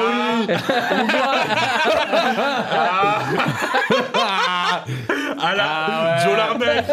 Joe Larnay. 1800. Il nous faut la date. Il nous faut la date. Le 4. Ah, 1000. 1800. Non, 920. Non. euh, 900. 1000, Ah non, mais non, 1701. Non, c'est 1000. 1000. On fait au plus proche. 1100. Ouais. 1000. Ah, on va faire au plus proche. Chacun donne une date. 1002. Chacun donne une date. 1500. 1500 Euh, 1412. Oh, 1003. C'est 1404. Eh oh ouais. là là, bâtard. Ça Alors fera- vous savez pourquoi? Parce qu'en fait, parce qu'en fait, quand on additionne les chiffres de chaque anneau, ça fait 9 tout le temps. Ah, C'est vrai? Ouais. Ah, c'est rigolo. C'est ça. pour ça qu'il y aura jamais de anneau 1900 quelque chose, puisque euh, Bah, parce qu'année 1900. euh, bah, t'es déjà foutu, tu c'est peux déjà- pas. déjà- Voilà, c'est ça.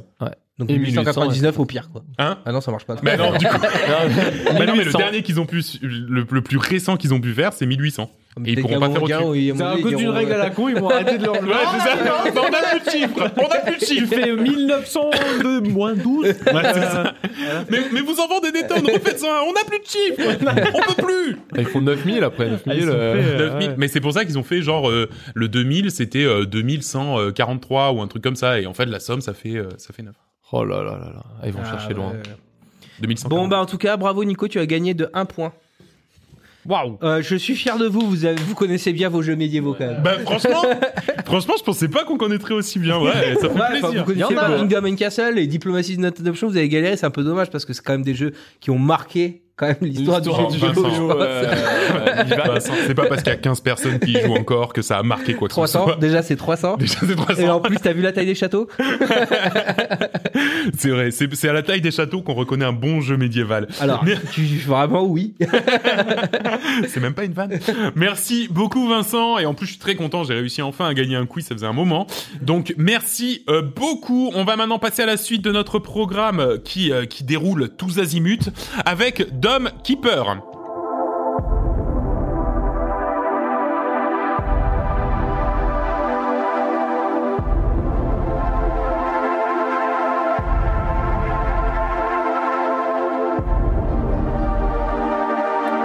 Et oui, ça y est, on est parti avec euh, Dome Keeper. Alors, euh, si vous suivez un peu les jeux indés, si vous suivez un peu les streamers, vous l'avez vu passer, il y a tout le monde qui joue. Ouais, Il y y a clairement, Ah, il y a tout le monde qui joue. euh, ça a pris ça. Ah ouais, c'est le, c'est le jeu indé euh, qui est sorti récemment que tout le monde joue. Donc, c'est un roguelike.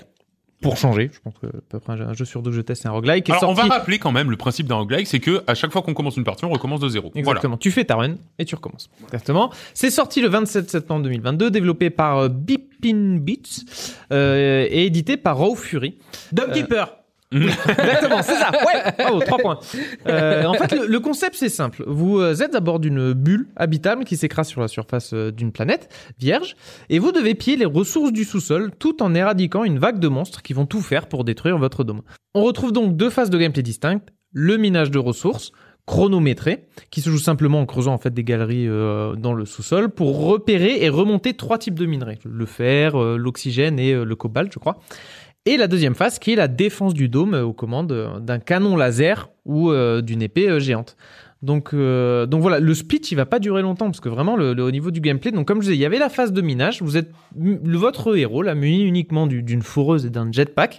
Le, le- but en fait sera de, de, comme je disais, de miner les composants nécessaires à l'amélioration du dôme et sans oublier l'amélioration euh, de des autres équipements des euh, comment dire mis à disposition de l'ingénieur c'est-à-dire que ça va me permettre je vais pouvoir améliorer pour aller un peu plus vite pour forer plus fort donc voilà les premières parties en fait tu vas tu vas les creuser tu, tu tu mines un peu au hasard tu sais pas trop où tu vas tu te rends compte déjà que plus tu t'enfonces Plus c'est dur. plus ça devient dur à creuser. T'as aussi certaines cases, tu vois qu'elles sont dures à creuser, donc ça te fait faire un peu des détours. Parce que sinon, en fait, tu dis tu pars tout droit, tu quadrilles ton truc superbement droit. Mais en fait, il y a des cases qui sont vraiment dures, ça te fait chier, tu, tu fais un petit détour, Ouais, ça commence à être le bordel. Et voilà, le gros problème aussi, c'est quand tu pars en expédition, c'est que c'est une constante, c'est une course contre la montre à chaque nouveau plongeon, parce que parce que justement, car t'as les vagues de monstres qui continuent de, de venir s'écraser sur euh, sur ton vaisseau.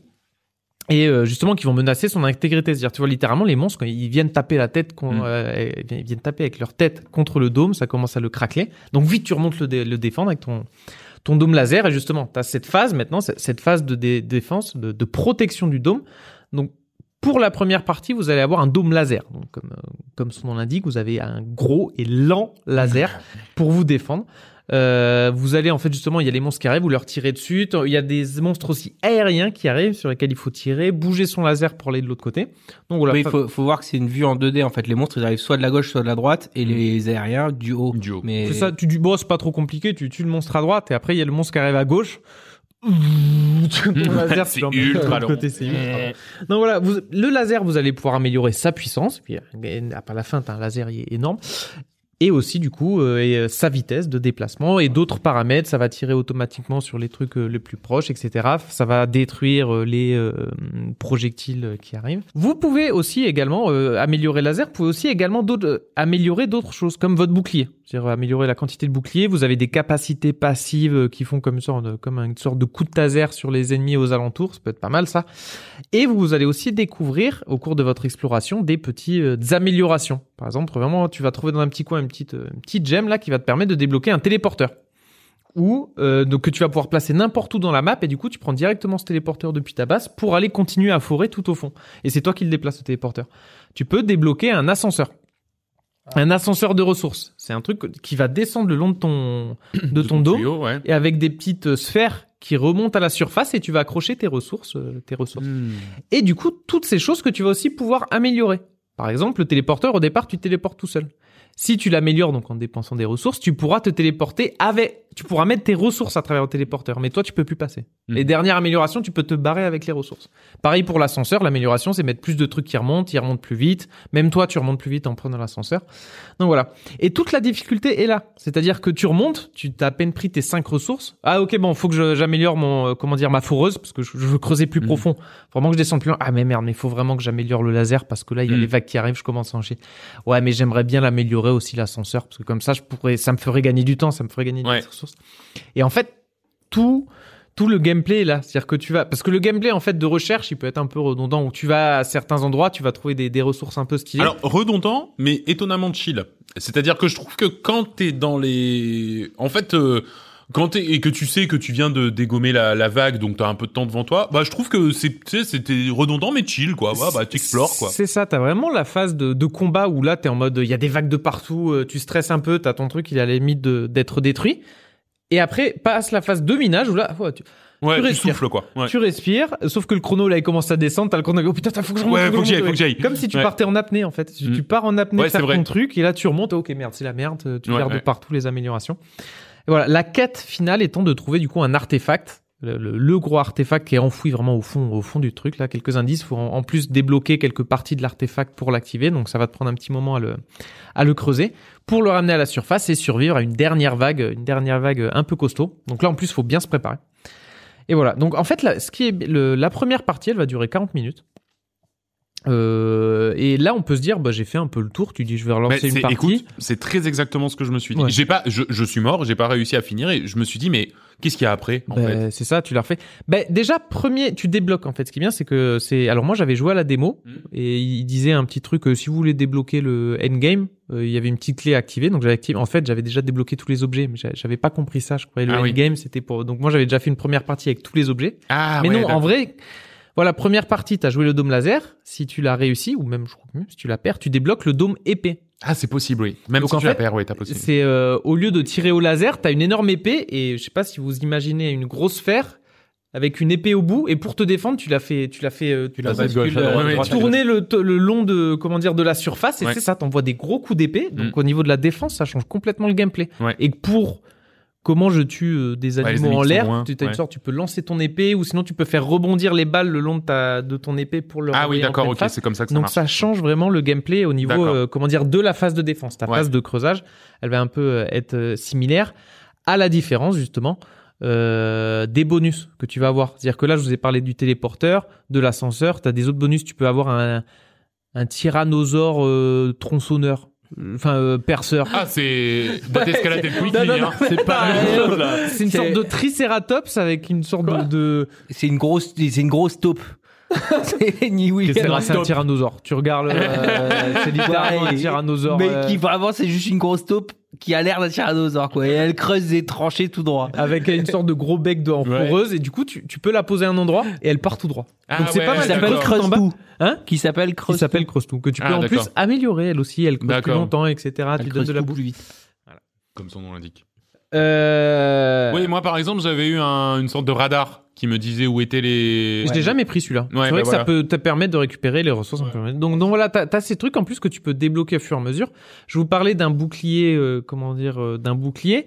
Tu peux avoir un autre truc qui va permettre, euh, comment dire, de repousser les ennemis, Mhm. ou à la place du bouclier, un truc qui fait que tu vas pouvoir explorer plus euh, rapidement. C'est une sorte de d'arbre que tu as dans ta maison qui fait que t'as un- tu vas un peu plus vite. Ah ouais, d'accord, ok. Ouais, en fait, le bouclier, à tous les tours, il va te permettre, en gros, d'encaisser gratuitement des dégâts des, des monstres. Ah oui, ok. Alors que l'arbre, il va faire euh, apparaître des fruits qui vont te donner un bonus à ton personnage. Il va se Aller déplacer plus plus vite, creuser plus vite, etc. Et tout ça, c'est boostable, euh, améliorable, quoi. Ah, qui te en permet de récupérer des, re- plus de ressources qu'avec un. euh, avec, Et en euh, fait, chaque run est différente par ces fameux gadgets que tu débloques, en De fait. la même manière que dans, dans Isaac, euh, en fait, c'est les items C'est qui les font ta items, run. ouais, c'est Eh ça. ben là, c'est en fait c'est dans une certaine mesure, en fait, c'est euh, les gadgets que tu vas trouver au fur et à mesure, plus le setup initial que tu as choisi, qui vont te permettre en fait d'avoir des runs. Surtout que quand je vous disais, tu ramasses un artefact qui va te donner un bonus, t'as le choix. T'as Oui, le choix oui, entre deux vu, bonus. ouais, Est-ce ouais, que je veux ouais. faire téléporteur et tout Donc tu vas pour. Après, le truc, c'est que t'as vraiment des bonus qui sont pétés. Comme je dis, le téléporteur ou l'ascenseur, Hmm. C'est vraiment complètement fumé. Donc si tu l'as, tu le prends. Il Donc, faut le prendre, Après, tu risques de. J'ai jamais pris ton le détecteur parce que j'ai eu ascenseur, téléporteur. D'accord, ouais, ouais, ouais. Quand tu rejoues aussi, il y a quelque chose qui est pas mal, c'est que tu peux également configurer ta partie. Tu vas débloquer une carte de type euh, petite, moyenne ou grande. C'est-à-dire Ah oui. que la première partie, elle dure 40 minutes. Une grande, tu vas durer, alors je pensais 2-3 heures, non. Tu dures une heure et quart.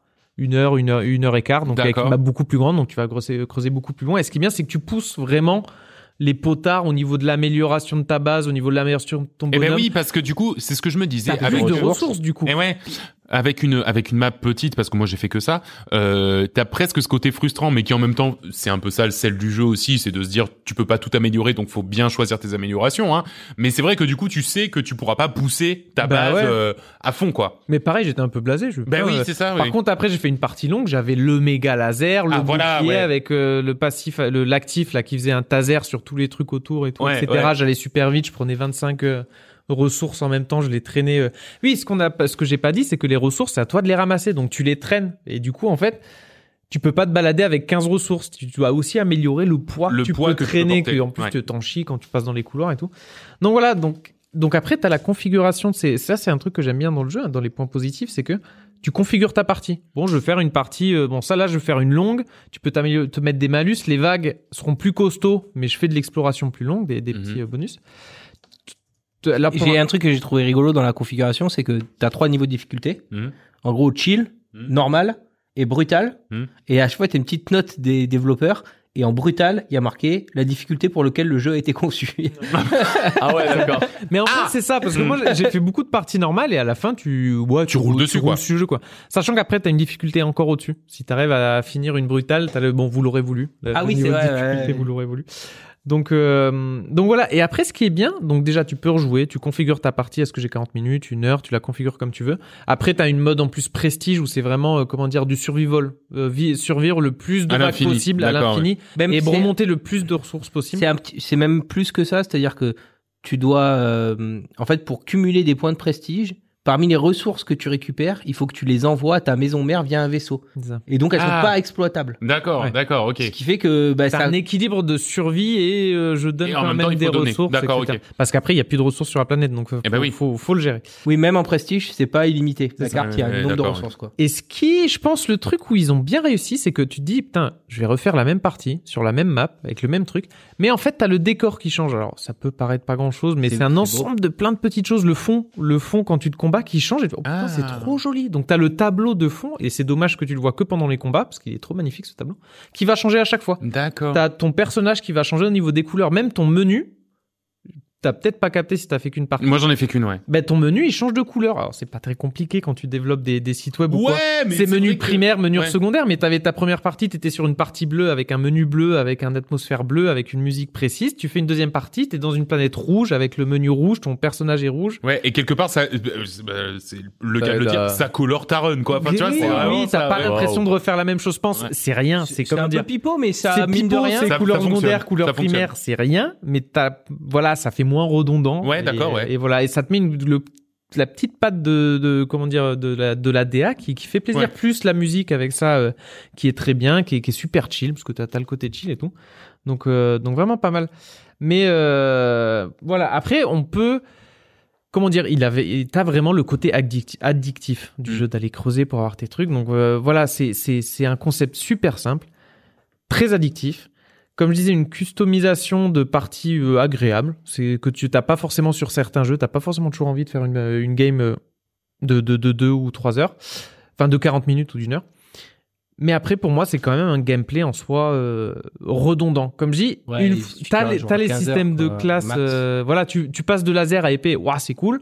Tu débloques des nouveaux euh, types de maps, tu fais du, du grand à une petite, c'est cool. Mais une fois que t'as fait une grande épée, une grande laser, Ouais, t'as vu le jeu, en fait. T'as vu le jeu et euh, il y en a qui alors déjà déjà c'est quand même pas mal pour un, un jeu qui est sorti euh, comme ça tu vois t'en as des jeux ils auraient pu te sortir que un quart de, de ce contenu là et sachant que après t'as déjà un deuxième personnage qui devrait arriver il est pas encore débloqué donc il devrait arriver dans les semaines dans les mois à venir qui va certainement là on est sur un ingénieur donc euh, je pense qu'il mine et tout rapidement et là c'est une sorte de magicien donc je sais pas ce qu'il va faire peut-être qu'il va mider d'une façon Mmh, différente ouais. ce genre de choses Oui, parce que moi, c'est ce que j'ai vu aussi. C'est alors, je- c'est bizarre. Hein. C'est c'est un jeu qui est sorti en version finale. Donc, Ouais. Le produit qu'on a, c'est c'est pas une early access. Mais par contre, c'est vrai que les développeurs ont dit euh, non, mais euh, en fait, on a encore du contenu sous le coude. C'est juste qu'on l'a pas sorti. Et j'ai dans les critiques, ils disaient ouais, mais euh, c'est un état d'early access, il y a pas tout qui est sorti, mais t'as le côté oui, il est pas fini, il y a encore des trucs qui vont sortir, et en même temps c'est ouais, mais il y en a marre de ces jeux early access. euh, Bien qui, sûr. euh, Qui- ce- qui- sous sous euh, comment dire, j'ai dit que c'était un early access, donc je peux me permettre de sortir un truc pas fini. Il est quand même fini, il est Ouais, pas c'est ça, buggé, c'est il ça. fonctionne très bien, ça. il est Ouais. très beau, la DA est là, c'est juste du contenu, des nouveaux niveaux. Ouais, exactement. Et le temps que tu C'est- joues, euh, bon après il aurait peut-être mérité de sortir un ou deux mois après, euh, peut-être histoire d'avoir ses contenus en plus. Ouais, ouais, ouais.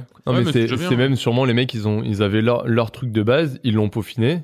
Mais après, ils se sont dit, putain, on peut aller plus loin, quoi. Ouais, Mais peut-être donc, c'est ils ont ça, continué à le dev, mais ils se sont dit, mais on peut quand même sortir le jeu de base une fois qu'il sera fait, tu Ouais, vois. Surtout que j'ai vu en, DLC, cherchant dans le wiki, j'ai cherché euh, les arbres et tout euh, justement pour euh, pour le test, et j'ai vu que sur les, il y a déjà deux dômes et il y avait déjà trois euh, graphiques en fait, euh, illustrations de dômes existants. Il y a déjà trois concepts de nouveaux dômes. Il y en aurait cinq au total euh, déjà. Ah donc oui, ça c'est pas officiel, mais tu vois déjà le dôme qui est déjà designé Hmm. quoi. Donc, euh, oui, il donc l'avait il peut-être y fait dans des- avoir. dans des versions test, tu auras des nouveaux dômes. Et comme je dis, le gameplay euh, du dôme peut vraiment varier en fonction de comment tu défends et Ouais, tout tout à fait. etc. Donc, euh, donc voilà, non, euh, très bonne surprise pour un petit jeu indé en plus qui était sorti. euh, on- il y avait une démo qui était sortie il y quelques, y avait la quelques démo semaines. et puis non mais c'est vrai que les on le sentait que ça allait être Ouais, sympa, que ça allait être euh, voilà la démo elle avait bien fonctionné, on sentait que ça allait être un truc chouette. C'est ouais. ça. Après, comme je dis, c'est pas un jeu où tu vas passer 100 heures avec du gameplay. Non, une fois que tu auras tout testé une fois, Ouais. tu peux à la limite le platiner. Chichiou, il a déjà réussi à le platiner. euh, il- c'est déjà platiné. En trois soirs. Euh, euh, ça, trois 15 fois- heures, trois fois 15 six heures, 15 quoi, heures, il a platiné. quoi. Donc, voilà, mais je trouve ça quand même un peu redondant, pas trop redondant pour pouvoir y jouer. euh, Ouais, de- pour pouvoir y jouer des heures mais ouais. ça reste quand même un super jeu, euh, le Ouais, petit roguelike euh, sympa, détente, euh, avec ce petit côté, euh, comment dire, pression constante euh, Mm. contre la montre euh, que, que, que j'apprécie vachement. Et c'est vrai qu'il faut peut-être aussi monter en difficulté pour vraiment se être dans la pression dents, euh, constante ouais, et ouais, tout. euh, Voilà, non. Bon, Très bien. jeu, très Eh bien, ça s'appelle Dome, Dome Keeper et c'est sur PC. Je sais même pas si c'est sorti sur console, mais en tout cas, c'est à minima sur PC. Ouais, il me semble bien que non. hein. Et on va, on va, on va rester dans le Keeper. On va rester dans les Keepers. Du coup, si, si on en est là, merci beaucoup Will, euh, puisqu'on va parler maintenant de Core Keeper. Oh, c'est joli. Et encore de la flûte. It's flute time. C'est l'ocarina. C'est de l'ocarina. Ah, C'est peut-être. pas vrai. Euh, bon, c'est une c'est flûte, quoi. Hein. Ouais, euh, Core Keeper donc. Hop là, je reprends mes notes. Donc c'est sorti en 2021 en Early Access, je crois que c'est toujours de l'Early Ouais, Access. ça c'est en early access. toujours oui. de l'early access. Euh, évidemment, c'est un Survival Sandbox Bah tiens. qui ressemble beaucoup à Terraria. Ouais, c'est vrai. Mais même visuellement pour le coup. Enfin, c'est pas juste le concept. Moi, Ouais, je trouve que visuellement, il y a quelque chose Et qui ressemble non, même à dans le concept, c'est carrément du Et Terraria. même dans le concept, d'accord. Parce que dans pas- Terraria, on est plus dans, dans un niveau de verticalité. où Ouais, en fait, ça. tu dois creuser euh, dans, dans la profondeur pour atteindre des biomes différents. euh, jusqu'à un niveau maximum. Ben là, en fait, c'est euh, la, la map est à rond Mhm. où tu commences au centre et euh, les biomes sont autour de toi, Mhm. souvent répartis en, en tiers de cercle, grosso modo, tu vois. Ah oui, d'accord. Comme trois parts de pizza qui seraient des biomes différents, comme- plus ou moins. Et, euh, et à chaque euh, à chaque cercle concentrique, tu vas arriver à des, encore des nouveaux biomes Mhm. avec des boss, des trucs comme ça. Et du coup, il y a une notion énormément d'exploration et il y a une partie RPG dans le sens où ton personnage au- à chaque action que tu fais, en fait, augmente des jauges et permet de, de monter, par exemple. Bah, du coup, tu dois tout creuser, miner, etc. Bah, plus Si. tu mines, plus tu montes en niveau de minage et tu vas avoir un petit arbre de compétences où tu peux Et quand on dit faut tout miner, c'est-à-dire que dans Terraria, t'étais un peu, de... t'as vraiment Minecraft 3D, Terraria 2D, et celui-là en mode, euh, c'est la même chose. C'est pareil, en- mais vu de dessus, quoi. Ouais, dessus. voilà, vue de dessus et tu peux aller euh, à droite, à gauche, euh, en haut, en bas, mais pas pas de verticalité. Avec ta pioche et sauf tu, tu creuses dans les murs C'est et full grotte. C'est-à-dire qu'autant Terraria, Oui. t'avais un peu d'air et tu, là, c'est full grotte. Ouais, au, début, tu apparais dans cette grotte, dans le noir complet. Ah oui, c'est vrai. Donc euh, euh, Will, qui m'a offert le jeu, merci Will, euh, pour qu'on joue à deux, parce que c'est en multijoueur Mm. et c'est très très bien en ouais.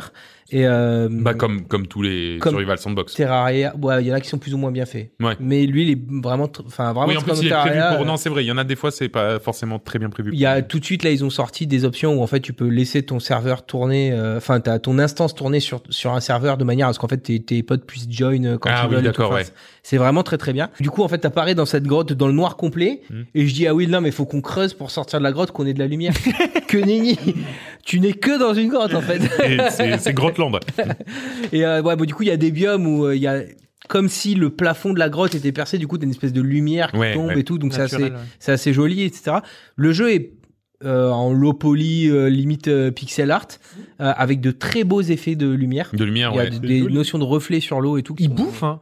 Ouais, il Il bouffe. bouffe ouais. l'enfoiré pour un jeu, voilà, comme un Stardew Valley Oui, parce au que niveau tu le vois, du- il paye pas de mine. Hein. Donc Oui. c'est vrai que ouais. Mais c'est comme, euh, comment dire, c'était comme Octopass Traveler. C'est un pixel. euh, Ouais, un, jeu, un oui, un pixel avec un peu des éléments 3D peut-être en la surimpression lumière, la lumière, la l'eau. lumière, Par, ouais. par contre, l'eau, euh, c'est toujours, c'est très beau. C'est, c'est Ouais, d'accord, ouais. très, très Ouais, ça la gestion de l'eau, de la des lumière, lumières, des, des flammes et tout Ouais, comme ouais, ça qui vont. Ouais, j'étais allé voir, ouais, en fait, c'est vachement la gestion des lumières qui qui- Ok. qui, mange, euh, qui qui bouffe mange des ressources. Et euh, bah, du coup, c'est très grand, il y a énormément à faire.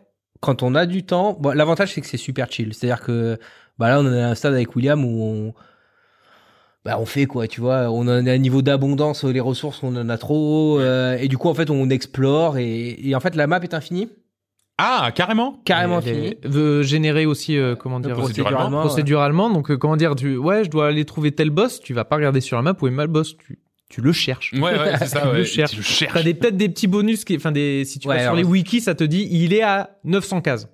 Ouais, il y a 900 Ah cases du centre parce que c'est toujours par rapport à Donc, c'est-à-dire juste, tu traces un gros cercle sur ta case et je te dis 900 cases. C'est énorme. Ah tu ouais, commences oui. à jouer, tu vois, c'est sympa. Tu regardes une map sur internet. Oh là là. T'as fait littéralement un dixième de, euh, Ouais, ouais. de la taille de la map.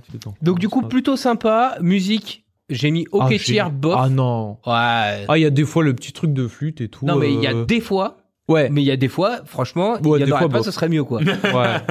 Et, Bah, c'est euh, qu'elle- c'est que c'est un peu redondant quand tu passes Ouais. 20 heures dans le même biome. C'est vrai que ouais, ouais, c'est bon, je l'ai entendu ta flûte là. c'est exactement ça. ouais.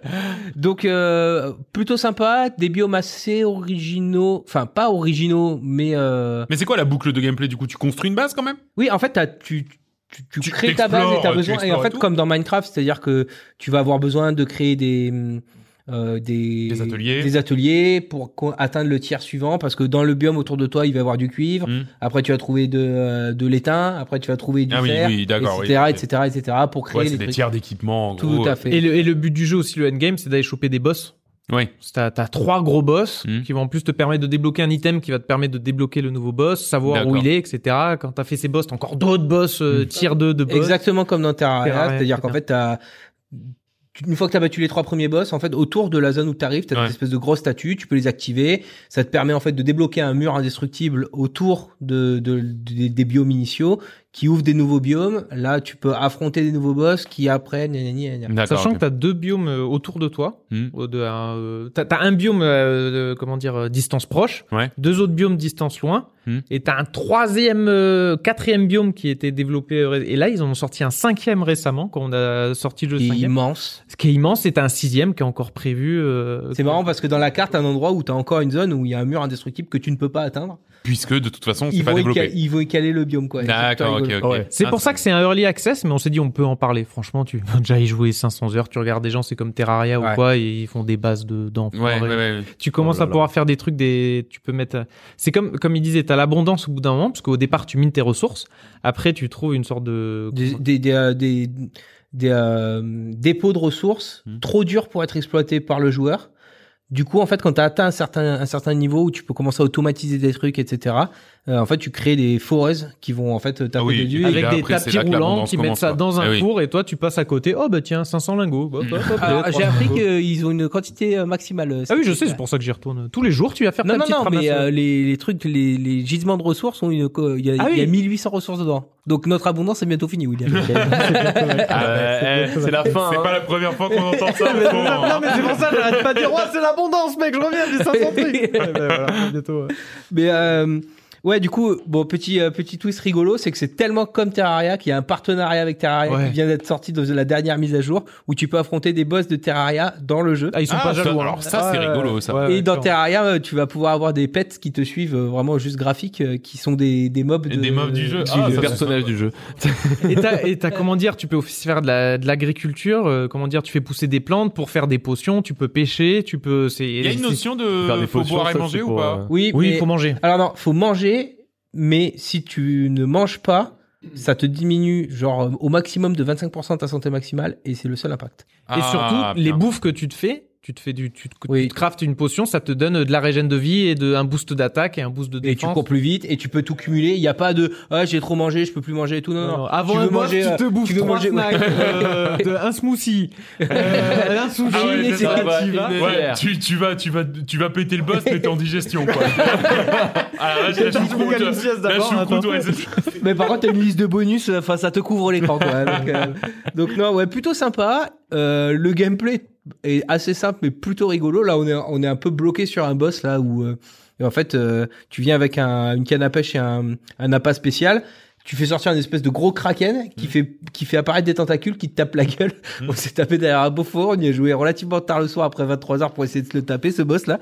Et, euh, et en fait, au début, t'es dans des espèces de petits bateaux. On a, on a évidemment crafté, vu que c'était l'abondance, on a évidemment crafté les meilleurs bateaux, ceux qui vont Ouais. bien vite.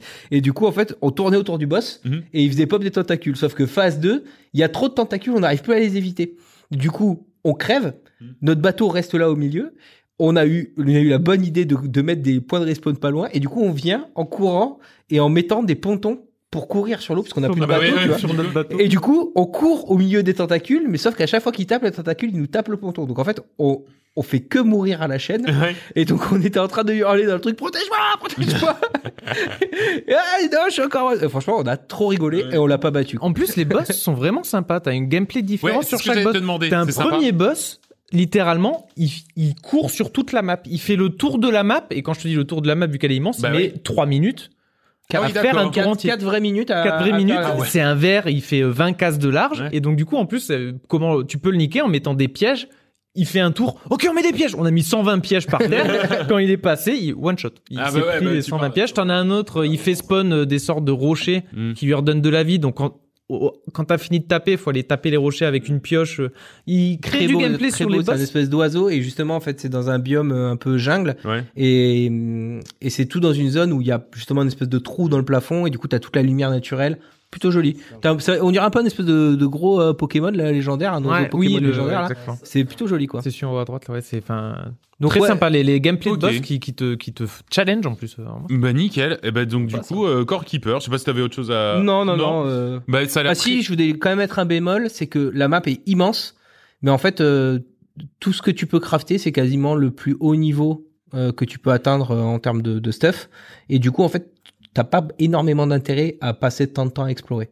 Ah oui, Donc, en d'accord. fait, il y a, si t'es pas un peu euh, curieux ou un peu euh, euh, avec un tic comme Will et moi où on veut tout construire le mieux possible, bah en fait, tu t'ennuies assez vite, je pense. D'accord, ok. Oui, oui. D'accord, ok. Oui, parce que t'arrives rapidement à tout crafter et du coup, en fait, euh, pas besoin de. Bah, non, pas, pas si rapidement à tout crafter, mais en tout cas à crafter le plus important. Ouais, d'accord. Après, bah voilà, si tu veux crafter euh, euh, la truc pour ratisser, pour planter mieux du dernier tiers, Euh, du coup, après, tu vas tout vouloir tout automatiser. Oui, d'accord, ok. Tu veux créer une ferme pour faire pour faire du bois automatiquement tout ça. Bon bah voilà, ça prend Oui, du temps de tout mettre. Comment dire, faut voir en plus le côté automatisme, il vient trop cool quand t'as l'abondance. C'est-à-dire qu'au départ, Mhm. t'avais des rails, tu peux faire un rail avec un chariot comme Minecraft. Mais au Ouais. départ, on était tellement pauvres, c'est en trouvé dans la map, je l'ai ramassé, j'en avais mis 30, bon, ça me faisait gagner 30 mètres. Et à la fin, quand je ramassais 500 lingots, Hmm.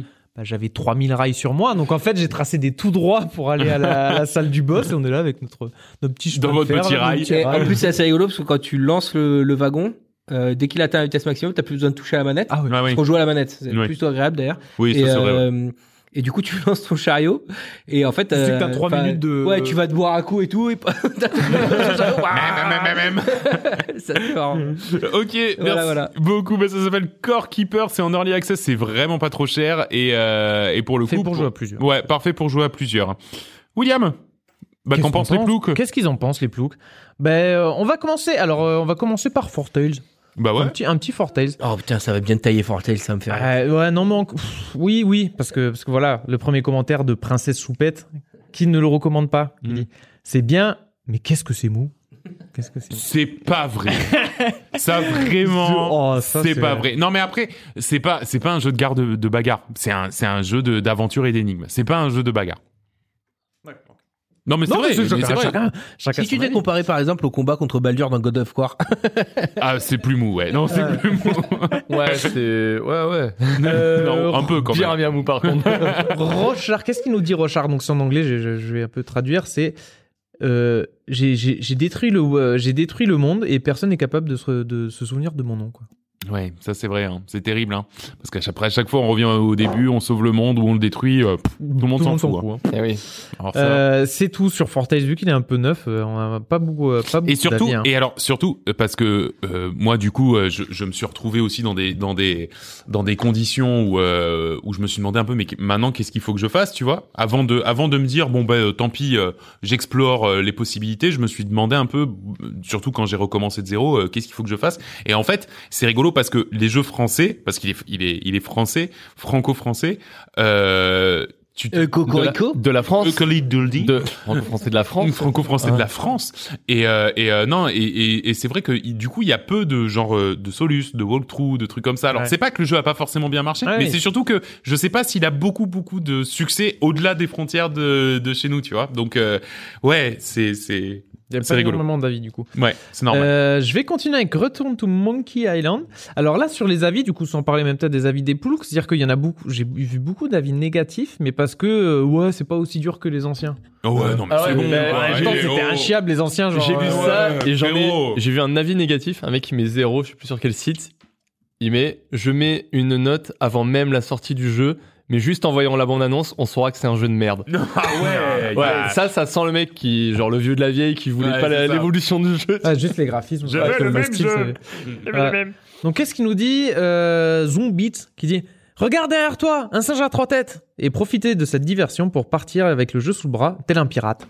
ah yes bien sûr J'ai Ah, bah pas ouais. trop compris la vanne. Que bah, coup, j'ai- littéralement en fait dans le dans le jeu, tu peux demander, tu peux faire ça pour essayer de piquer un truc au Ah oui, parce que j'ai vu ce Regarde derrière toi, un singe à trois têtes sur plein de vannes en fait. Il y a- il y, a plein de vannes où il y a ah oui voilà oui bah voilà Euh, Lenny qui dit Malgré la pénurie mondiale de poulets en caoutchouc avec une poulie au milieu, ce jeu est à la hauteur du risque de la série. Oui C'est beaucoup de private joke en fait, parce que Ouais. là quand je le Il y, a, il y a une grosse ref avec euh, une histoire de poulet en caoutchouc avec une qu'est-ce au qu'ils milieu. qu'est-ce qu'ils ont avec C'est- poulie Bah, en fait, euh, je crois que justement l'une des l'une des énigmes les plus connues Ouais. des anciens, C'était c'est justement qu'il fallait une mettre une poulie dans un poulet en caoutchouc pour faire je sais plus quoi et que c'était un truc mais enfin Tiré par Et, les cheveux. et- je vois les la cheveux. carte, la carte justement, j'ai retrouvé la carte poulet en caoutchouc avec une poulie au milieu avec la phrase mais qu'est-ce que je peux bien en faire? Ouais voilà c'est ça c'est exactement ça. C'est exactement ça. On passe maintenant à Dome Keeper. Euh, Dome Keeper avec euh, Axel Terizaki qui dit Perso, j'arrive pas à trouver le bouton quitter. C'est quand même chelou comme bug. Pour le côté vraiment addictif euh, Ouais ouais du jeu. ça. Ou, ah, alors, celui-là, je suis allé faire un peu d'archéologie. Flux for Smash, qui dit Si le nom Motherload fait vibrer, fait vibrer toutes les cloches de votre vieux dôme décrépit, vous êtes au bon endroit. Ça veut dire quoi ça Et je suis allé chercher Motherload.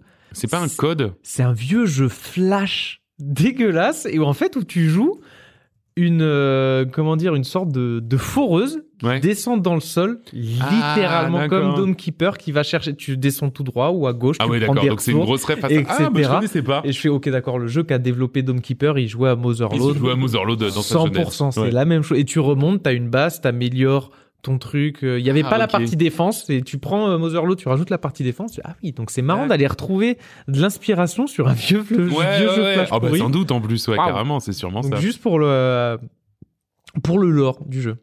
Core Keeper, là par contre, il y a un peu matière sur euh, Core Keeper parce que du coup le jeu est un peu plus euh, vieux qu'un euh, Access, moins donc, voilà, pas mal. Euh, alors voilà, le avis de Matt qui le recommande. hein. J'ai pêché dans Stardew Valley, j'ai pêché dans Valheim, j'ai pêché dans Sea of Thieves, dans Raft et dans plein d'autres jeux. La pêche dans Core Keeper est de loin mon gameplay de pêche préféré. Où quand on attrape un poisson difficile, on a la sensation d'avoir accompli sa journée. Ah ouais? Et C'est ça- vraiment bien la pêche? On n'en sait rien, on n'a pas pêché. Si, mais si, on, on, a fait deux poissons. On a fait... On a pêché, c'est pas vrai. On a tout pêché. On a tout testé dans ce jeu. Non, si, non, euh, c'est vrai que t'as as une sorte, comment dire, tu dois tirer et arrêter de tirer. Et, mais en fait, sur une notion de rythme. Ah oui, d'accord. C'est-à-dire, moi, je m'en suis même pas rendu compte. Voilà, C'est- moi, j'ai commencé à rythme. Parce que le poisson simple, en fait, il, euh, il tire seulement à une seconde sur quatre. Ouais. Donc c'est très facile. Mais en fait, il y en a d'autres, ils, ils tirent, tire, tire. Tire, tire, tire. Tu vois, c'est Ah, pas comme oui, il tire. Donc tu sais que quand il tire, ah non, mais il faut pas que je reprenne direct parce qu'il va me baiser. Et quand tu commences à capter le rythme, là, tu y arrives. Et c'est vrai que sur les poissons durs, c'est. Mais Vince qui a pas le sens du rythme du tout, lui, il y a. Moi, j'ai été vraiment du pur hasard. J'ai- moi, Ouais. putain, C'est vachement dur. Et c'est vrai qu'une fois que t'as chopé ce truc de rythme, ah ouais, d'accord, ok, c'est bon, j'ai capté le tac, tac, tac. En tac, fait, c'était juste euh, pas du tout synchro, ce qui fait que c'était facile à choper le rythme pour Vince. Non, mais c'est vrai que du coup, c'est très sympa. Et pas de jauge ou rien, c'est juste tu tires et Ouais, tu vois que ça, à la- ça résiste. Non, non, il y a, il y a euh, le, le petit. Y a oui, t'as le poisson qui se rapproche, euh, tu, qui tu est- vois où t'en es, mais tu, tu comprends pas pourquoi, c'est quoi l'indicatif que ça marche pas. Ouais, ouais, d'accord, que t'es en train de tirer bien ou pas. Exactement. On a lancé ce jeu avec un pote vers 20h, un samedi soir. Quand on a regardé à Nouvelle Heure, il était 5h du mat. Voilà, oui, bah ça, ça, ça. Mais vraiment, c'est le problème de ce genre de jeu, surtout que pour le coup, enfin, quand il y a beaucoup de contenu, euh, enfin, tu vois, typiquement, on joue beaucoup à Raft et je pense qu'on aura l'occasion d'en parler dans un prochain épisode de Raft. Mais, euh, mais. Euh... T'as envie de finir tel truc. En Ouais, plus, tu vois, c'est juste toujours un Non, mais juste je fais un four. Voilà, c'est ça. Non, mais juste, et voilà, Non, mais avec écoute, un étage supérieur. J'accroche, voilà, exactement. J'accroche un tableau, je, je- voilà, et après on sort. Demande à Vincent. Vincent, il dit Bon, allez, on arrête là. Ok, d'accord, je rends juste mes affaires. Il revient, j'ai refait tout le sol. tout le sol. J'avais tout carrelé. Vraiment, j'avais rasé sur 20 cases de distance. J'ai rasé tout. les- Vous n'êtes pas on dans la grotte un peu Ouais, ouais. serré. J'en ai fait un parking. Ouais, mais que ce soit cosy. et j'allais me euh, coucher. Ouais. Normalement, je devais aller me coucher. J'en ai fait un parking. Ouais, je lui dis bon, moi c'est bon, j'ai fini de ranger, je me déco. Et il me dit ah, moi je fais encore un, un aller-retour pour aller récupérer les ressources. Pareil, je range, je me déco, je m'en reviens le lendemain. Dingue, un palais le truc. Alors là, le dernier, la vie, la vie, j'ai ah putain, sy- sympa la ref. Et du coup, en fait, c'est, il a pris des paroles de chansons. J'étais obligé de faire un petit, euh, un petit truc pour vous le faire, euh, pour vous donner l'avis, faire vivre son avis. quoi. Ah bah alors là, je suis très curieux de ça. Je sais pas si vous avez la ref. Hein? Stardew Valley. Factorio. Terraria. To buy this game. Waouh. Voilà, la vie, c'est this is 10% Stardew Valley, Ah ouais, 20% d'accord, ok, Valheim, ouais. Ah, la 15% Don't Starve, 5% Factorio, 50% Terraria, and 100% Reason to buy this game. Ah, Putain, mais ça me dit quelque chose, ça. Ouais. Ah, trop bien. Mais quand Ah, t'as fait ce montage à la con là? Bah, Audacity, là, j'ai fait un Le text to mec. speech avec les jeux, là. euh, Je vais remettre un coup pour écouter. Donc, Ah, on parle par bien de. Stardew Valley, Valheim, Don't Starve, Factorio et Terraria. Euh, Vas-y, remets-le nous, c'est trop bien. Let's go.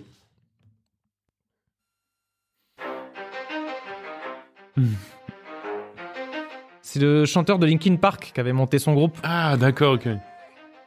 Je connaissais pas. Stardew Valley. Valheim.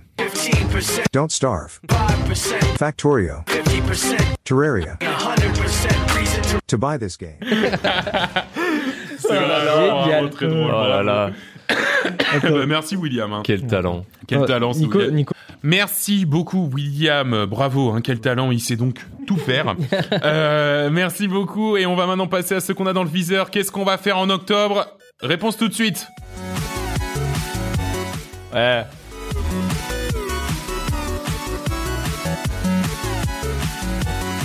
Écoute, hein. Il est, il est 11h moins le quart. On a les lancements qu'on mérite, hein. Ouais, voilà. On a les lancements Hein. qu'on mérite, hein. Alors, dans le viseur, à quoi on va jouer en octobre, Je Vincent sais pas. Alors moi, c'est boulot boulot, franchement. Ouais, a priori, en ce moment, là, ça... Euh, la semaine prochaine, Ah, c'est je suis dur, pas là, hein. dispo. La semaine suivante, je suis pas dispo. Boulot, boulot. Mais par contre, euh, bon, si j'arrête de jouer à Core Keeper, euh, je pense ça. que euh, ce sera Grounded. Ouais, Grounded. Donc ça, Grounded, c'est un jeu de survival craft. Ouais. ouais. Bon, En bref. plus, ouais, il est, il est sorti donc en version 1.0 C'est pour ça. euh, Ouais, officiellement. Mm. Et c'est bien parce qu'on on avait commencé à y jouer avec euh, Joris euh, à l'époque. Euh, ça doit faire quand deux il ans. était- ouais, bah il y a un Early moment access, du coup, hein, parce que c'était quand il commençait son early access sur le Game Pass Mm, et ouais. c'était euh, ultra mal optimisé.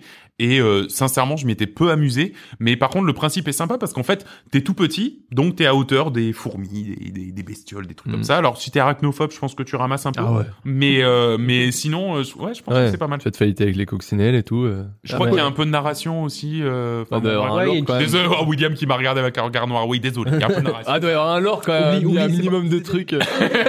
Il joue pas. Mais abort, abort. Grounded, qui en plus de ça est sur le Game Pass. William. Alors moi j'en ai trouvé un. Je, je voilà, je sais pas d'où il sort lui. Dragon Ball The Breakers. Ah bah oui, c'est, mais c'est quoi euh, du coup Alors je suis allé regarder et je me suis encore plus. Mais qu'est-ce que c'est que ça? Ça sort le 14 octobre 2022. C'est un jeu action asymétrique. que- Ah ouais. C'est-à-dire les jeux d'action asymétrique, je sais pas si vous les avez vus passer en ce moment, je sais pas comment, je sais, j'ai pas de nom en tête là. C'est en fait où il y a un personnage qui va jouer un méchant, euh, comment dire, euh, c'est les jeux d'horreur là, comme ça là, où ça va jouer un méchant qui va essayer Ah de oui, te tuer. 1 contre 5 Ouais, voilà, un contre 5.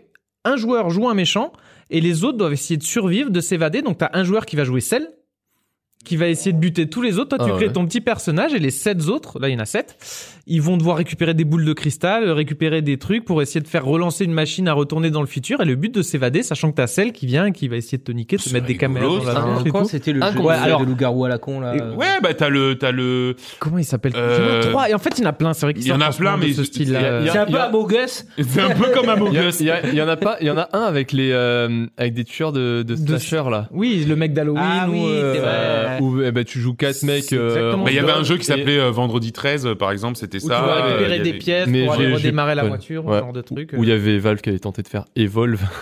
Evolve aussi, qui avait plus très mal FPS, marché. ouais, Mais euh, non mais ouais, mais là dernièrement il y en a plein d'autres parce qu'il y a toute la team euh, JDG et compagnie sur euh, sur Twitch à un moment donné ils jouaient à un On jeu trouve le jeu, de- le nom. où de ce ah jeu. mais il y a aucun des jeux on- là on est en train de parler de 5 ou 6 jeux différents mais on a Oui, aucun nom. Et on a aucun nom.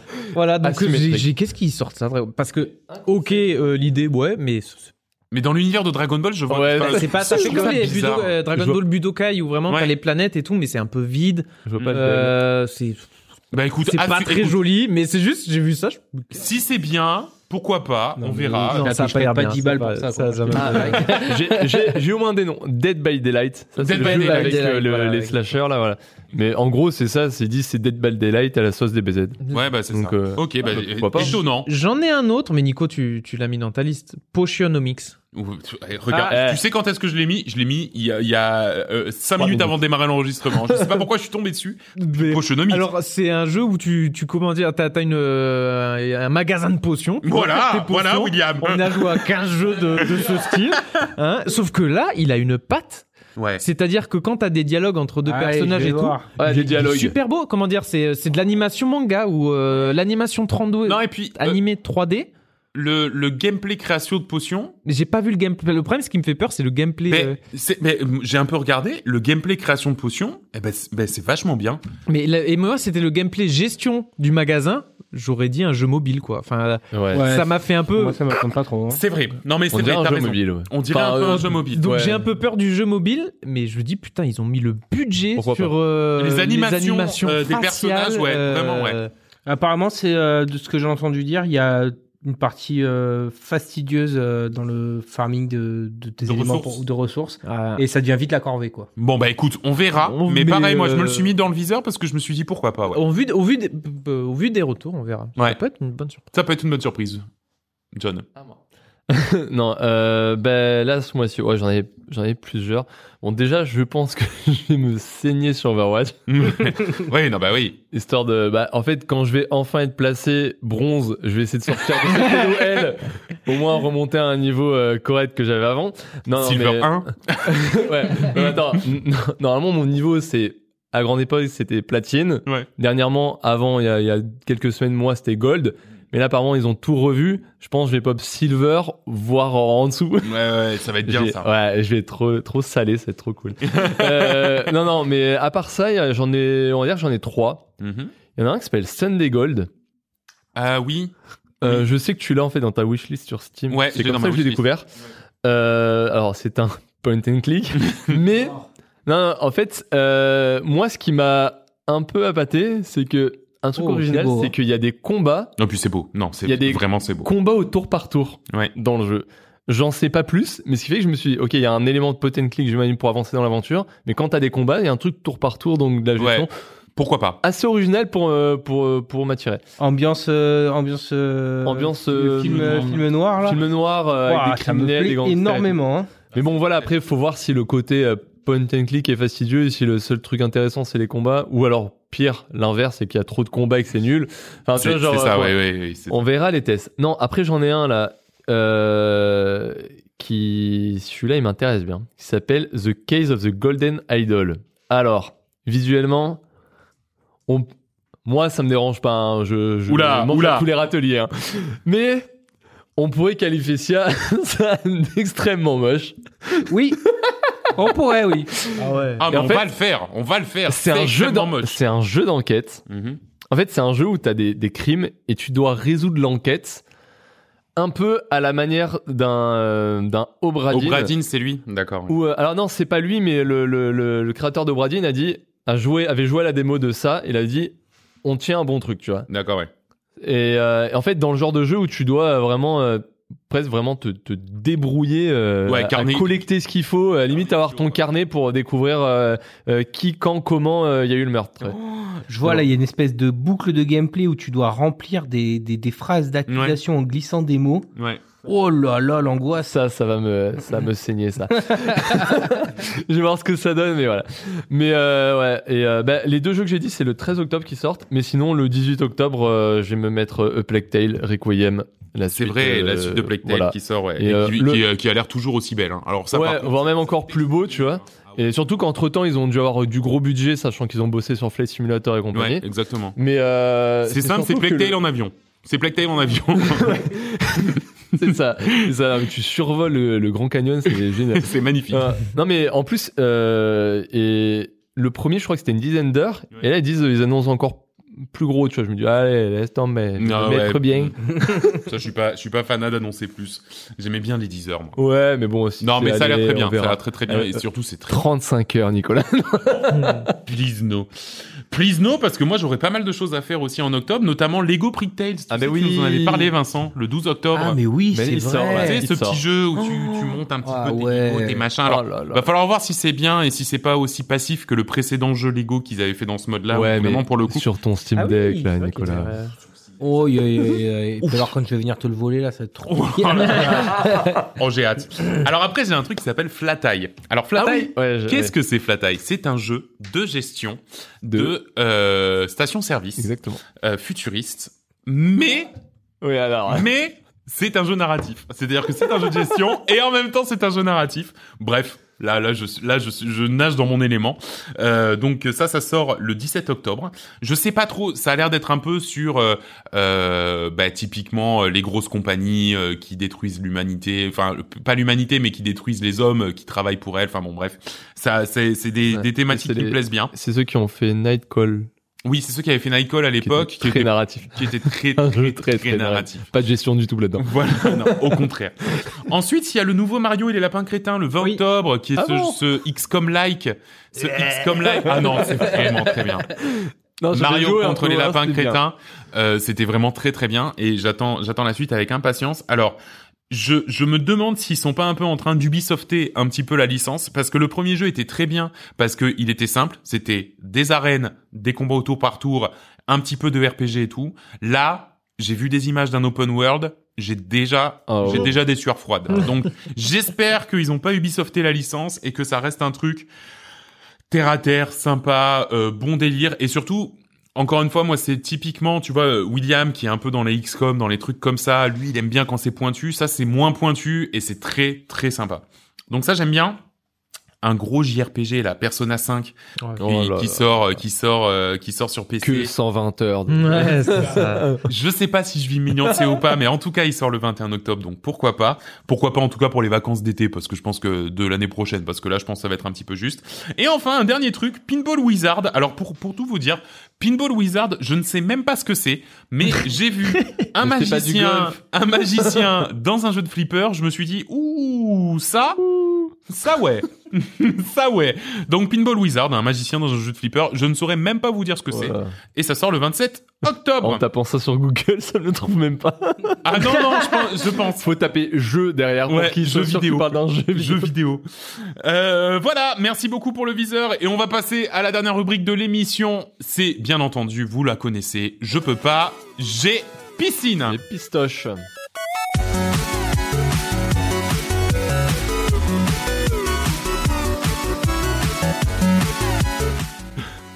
Désolé, j'ai dabé un peu fort, Vincent. Désolé, Bah, dabé dans l'œil.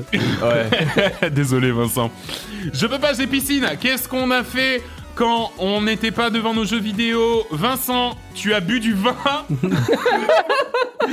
Attends, mais c'est qu'est-ce qu'on a fait, Tu bosses, tu bosses ouais. trop, tu bosses Ah trop. oui, c'est qu'est-ce qu'on non non bah qu'est-ce qu'on a fait Euh, Moi j'ai regardé des séries hein, principalement et vraiment en vrai j'ai pas fait grand chose d'autre que de l'ordinateur. que de l'ordinateur. Ouais. Et en même temps, et en même temps, t'avais Core Keeper, donc y a pas de souci. Ouais, t'as- dû continuer encore le Seigneur des Anneaux ou... Ouais non mais c'est ça ouais. Wolf of the Ah, Dragon, bah, tu bah, connais Non, aussi- non, j'ai toujours pas euh, j'ai toujours Bah, pas de sympa compte pour regarder. Et... Ouais, bah j'ai... J'ai pas un mon- nom j'ai J'ai mon- toujours pas donc. Ouais. T'as pas un nom qui bosse chez HBO J'ai mon cousin revenu de New York qui m'a dit tiens, six premiers épisodes.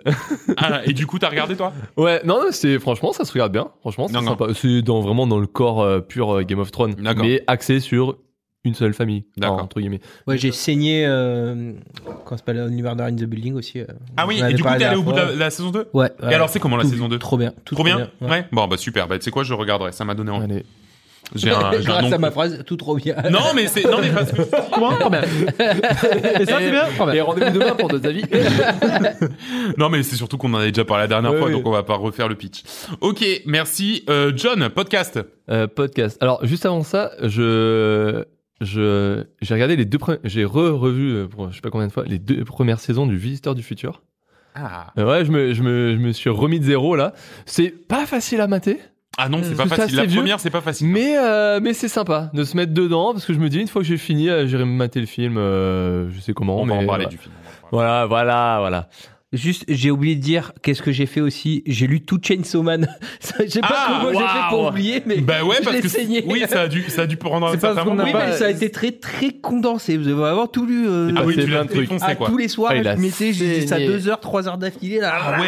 Bon, Ah, non, mais c'est ça. c'est que hein. c'est bien. Oui, Ah avec ouais. euh, de grâce à mon oncle du Japon évidemment parce Eh que oui, bah bah, m'a envoyé. Eh. Mais Ouais. c'est euh, C'est ça comment dire d'arriver.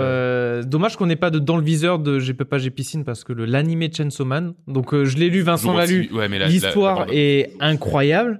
Et quand tu vois les, la bande annonce avec l'animation qu'ils vont faire ils ont dit on va rien euh, comment dire euh, ça va être gore au possible. Il y avait rien Ouais, qui va dit, être on va pas, on va pas du tout euh, masquer, cacher. Ouais, j'arrive pas mot. censuré il y a aucune censure qui va être faite donc et vu que l'histoire est folle l'animation a l'air folle ça va être un des Non, l'animation pour le coup, moi, je, moi, ça m'a même impressionné. Je et je suis vraiment pas fan d'animé, mais ça, je me dis bon, quand même. Ouais, Donc, John, ça, podcast. un podcast. Euh, ouais, non, j'ai j'ai j'ai commencé à écouter un podcast euh, qui parle de BD. Bah ouais, Pas mais BD, je connais pas de Ah, ouais, c'est- normal. hein. Non, en plus, en fait, c'est c'est sympa parce que c'est un, un podcast qui est fait par des libraires. Mhm. Ils sont 4, 5, 6, je sais plus. Enfin, ça dépend des fois des, des, des numéros. Et voilà, tous- tous les 15 jours, en fait, ils, ils, sortent, un, bah, ils sortent un épisode. En fait, ils, ils se chopent euh, 3 BD. Et euh, voilà, ils les lisent et ils doivent les pitcher et donner leur avis. Après, ça débat bien, beaucoup, ça. tu vois. Ça débat à mort. Et comme c'est des, bah, des, des, des pros du milieu, euh, quand ça débat, tu sais, ça débat profond. Tu Ouais, vois, bah ouais, genre c'est vraiment sur euh, aussi bien genre euh, qualité graphique que la mise en, enfin, la, le- euh, la, la, la, L'objet en la mise en scène du truc, l'objet. euh, ils vont débattre par rapport à ce qu'il a fait l'auteur avant. Alors des fois, tu, tu captes pas, tu sais même pas de quel auteur il parle et tout. Mais eux, tu sais, tu sens que c'est passionné. Et bah moi ce- ça, ça passe bien dans la voiture, je les écoute. Bon des fois tu lâches un peu parce qu'ils partent trop dans des envolées, euh, mais mais mais j'aime beaucoup. Certains ils peuvent être un peu rebutés par le, par le côté. Euh, euh, Info, Enfin, trop. non mais sais trop spécialisé des fois. Tu sais ça fait un peu. euh, bah, des fois tu dis ouais pff, ouais c'est bon c'est un peu péteux quoi. Enfin les mecs genre. Mais en fait quand quand tu cherches un truc comme ça bah ça ça passe bien. Franchement. Et à c'est- force c'est- d'écouter, tu deviens au- au- au- autant Bah, spécialiste, quoi, au final. Ouais, mais en fait, ouais, c'est ça, tu, tu, mais ça, en fait, ça, c'est surtout, ça attise ta curiosité, ça t'ouvre un peu à dire, ah tiens, il a parlé d'un truc, il a comparé à un autre que tu connais, là, tu peux dire, ah, ok, je vais peut-être tenter. Là, c'est peut-être la ref. Et donc, Et, ça euh, s'appelle Ça s'appelle le gaufrier. Voilà. gaufrier. J'ai pas du tout le. C'est pas du tout dit non. le gaufrier, comme. Ouais, euh, tu es trouvé Tu cherches un BD, un, truc BD, podcast, Et en fait, le, de gaufrier, ouais, tu le- dis c'est l'algo qui s'est le planté. gaufrier par rapport à, j'imagine, Ouais, par rapport à les la gaufre et Ah, BD les tout ça. les Même s'ils parlent de tout, ils me parlent manga. Ils ont, à un moment donné, il y a quelques mois, il y avait deux, deux numéros d'affilée, c'était spécial manga, tu vois. Ah. Mais, euh, et ça dure 50 minutes, une heure. Donc, En termes de qualité sonore, c'est bien? Euh, ouais, non, ça va. C'est, agréable, c'est agréable. Il y a, Non, c'est important, je trouve. ouais, bah en général, je reste pas sur. du- nous. Ouais, entre, ouais, entre 0 et nous. Nous, on est le top. D'accord, ok. Nous, on est le top. Voilà. Merci. Et, euh, il y a quand même 80 épisodes hein, chez eux. hein. Ah oui, donc. euh, Bah, tous les 15 jours. Hein. Ouais. Donc, euh, les mecs, ils enchaînent. Ils mais bon, enchaînent. mais bon, voilà. William. Oui, c'est à moi.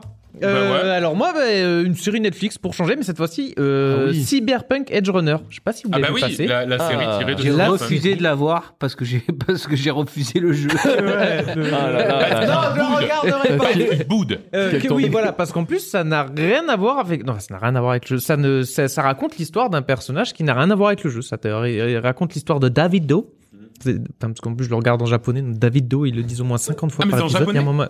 Euh, Bah, je- t'as la VO, tu peux regarder la VO en japonais. Non, non, mais je, enfin, moi, enfin, Cyberpunk, c'est quand même. euh, Ah non, non, attends, c'est un manga, c'est un animé. Attends, Ah, parce attends, que- attends, attends, attends, attends, Japon Ah non, c'est un animé. donc, euh, Ok, wishlist. non, non, mais- non, parce que non, mais c'est surtout que la, la licence Cyberpunk pour moi c'était ultra euh, euh, connoté euh, États-Unis. Oui, parce mais là, c'est un manga. Enfin, c'est un D'accord, ok. animé. ah ben, je, pensais vraiment voix japonaise. en anglais, mais. Exactement. Et donc du coup, enfin, ça, ça raconte l'histoire qui n'a rien à voir d'un petit jeune euh, qui est avec sa mère, dans, vraiment dans les euh, comment dire. euh, et hop, de- donc voilà, c'est raconte une histoire indépen- indépendante sur 10 épisodes. Mhm. En plus, c'est bien, c'est pas un truc qui va durer 15 saisons à propos d'un enfant des rues qui essaie de survivre dans une ville du futur euh, avec sa mère. Et euh, justement, on va retrouver le même environnement par contre. C'est-à-dire que ce que, ce que j'aime bien, c'est quand t'as joué au jeu, tu vois le jeune dans son appartement, c'est un peu le ghetto, et c'est le même appartement que t'as dans le jeu. D'accord, ouais. Donc t'as ouais. les mêmes rues avec dans euh, City tous les pareil, t'as euh, le même appart avec la même douche et tout. Donc D'accord, ah, c'est rigolo, c'est quand, sympa. quand tu joues pas, tu dis putain c'est sympa l'atmosphère Mm. et toi tu l'as déjà vu cette atmosphère c'est sympa. Mais c'est les seuls rappels au jeu. Et après t'as pareil t'as les cyberpunk les mecs avec les améliorations, qui a une Ouais. sorte de d'épée euh, qui sort du bras. D'ailleurs t'as la une des héroïnes qui se bat avec une sorte de fil. Mhm. Et le fil est sorti sur l'extension qui est sortie après euh, récemment euh, sur Cyberpunk. Donc en plus les deux communiquent. Et euh, comment dire, l'histoire est super bien écrite. Il y a un rythme fou. Il y a la, une patte aussi qui est, qui est géniale. La musique en plus qui part en électro comme dans Cyberpunk, ça marche très bien. Et euh, enfin franchement ça marche super bien. Tu, te- tu te fais happer. L'animation Ouais. elle est incroyable sur certains épisodes. Tu regardes hein. des screens et tout qui passent. c'est fou. L'histoire ça te met. Enfin c'est vraiment pas mal. En plus c'est derrière cette production c'est le studio Trigger que je connaissais pas mais euh, euh, apparemment, il est célèbre le Hiroyuki Yimashi, qui a, c'est quoi? Il a fait Neon Genesis Evangelion, Ah oui, Gurren de- ouais, Lagann, ok. Ah oui, d'accord. Kill la, Kill la Killy, Kill la ou kill. encore euh, Kill la Kill. Bon, il a mis. Gurren Ouais. Toi, t'as pas vu ni Kill la Kill ni Gurren Lagann? Eh ben, c'est vraiment J'ai d'autres trucs à mettre dans les. Mais ils sont en plus c'est euh, c'est alors Kill la Kill je suis pas sûr mais je crois que c'est fini et c'est pareil c'est genre une quinzaine d'épisodes et c'est de la balle. Ah non, mais voilà. Mais, euh, l'animation folle donc euh, voilà tu dis merde avec Cyberpunk t'as pas envie peut-être d'a- d'aller le- d'aller voir euh, ça te Mais ça donne envie, mais, Mais, ouais, mais tous les avis Eh que, j'ai- que je voyais passer sur ça, les mecs ils disaient non mais une fois qu'ils avaient terminé les 10 épisodes, ils disent ouf, voilà je. c'est un peu comme LOL avec leur euh, comment Ouais, leur dit, là, là j'ai pris une claque. Les mecs ils disent j'ai pris une claque quoi, même en tant que narration et en tant que, enfin tout l'univers qu'ils ont fait. Ouais, c'est le jeu qui tombe voilà. amoureux, Donc ça s'appelle Cyberpunk Edge Runner et me c'est sur Netflix. Et moi, eh ben voilà. Allez, on en parlait. Eh ben oui, on va en parler parce que je l'ai vu, Le Visiteur du futur, le film. Bien sûr. Alors, qu'est-ce que j'en ai pensé? Eh ben écoute, j'ai eu le même sentiment de satisfaction que j'aurais aimé avoir en sortant du film Camelot. Voilà, que je n'ai pas eu parce que Camelot c'est vraiment pas ouf, pas ouf. Ouais. Mais mais là, je me suis dit ah, c'était bien quand même. C'était bien. Alors c'est une comédie, donc pour pour euh, rappel de l'histoire, en fait, en gros, le visiteur du futur, c'est une personne qui va dans le présent pour empêcher pour empêcher pardon des euh, euh, catastrophes de se produire dans le futur.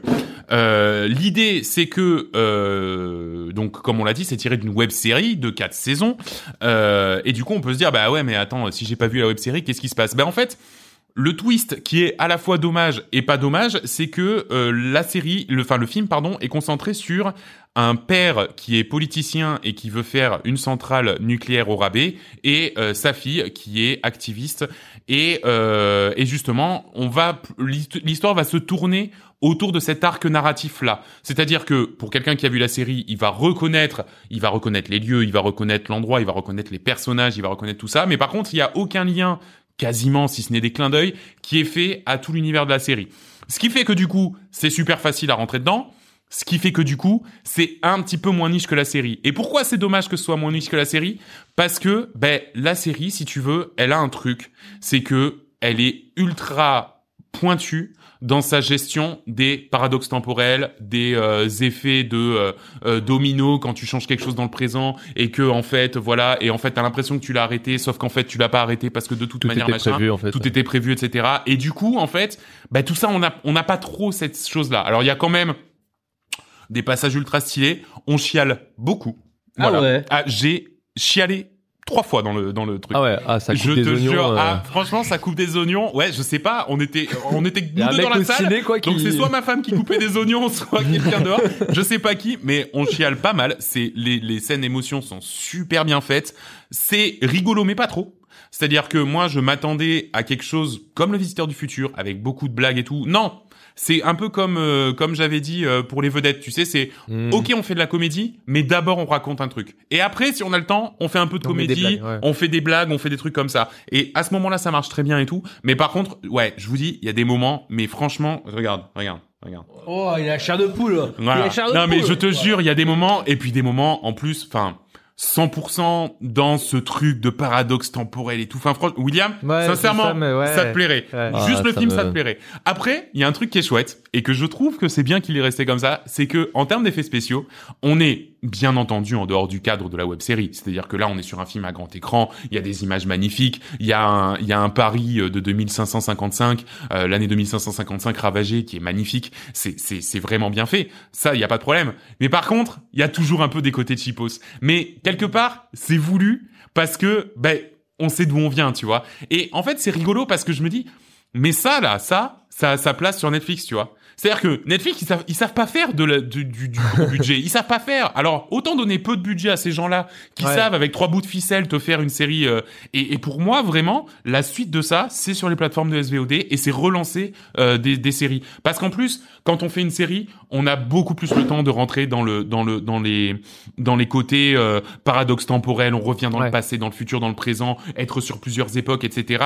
Et c'est ça qui était vachement bien développé dans la série, qui du coup là, on retrouve un peu moins. Mais par contre, le film est trop trop cool. Et bien sûr, je vous conseillerais volontiers d'y aller. Mais la vérité, c'est qu'il est dans plus aucun cinéma. Donc du coup, attendez la sortie sur une plateforme de SVOD. euh, Ou vous demandez à votre oncle qui travaille dans, le- dans le milieu du cinéma. Ouais, mais j'ose pas, j'ose Ouais. pas, j'ose pas. Non, mais, Non, attends, mais- si si ton oncle y travaille. Après, si ton oncle il travaille, il Voilà, travaille. il Mais, euh, mais euh, franchement, François Descraques. Trop bon. cool et pour le coup il n'y a pas besoin d'avoir vraiment vraiment mais je le dis euh, le plus sincèrement possible il y a vraiment pas besoin d'avoir vu la série avant euh, c'est un c'est un bon film voilà Et euh, est-ce que euh, est-ce que c'est bien joué?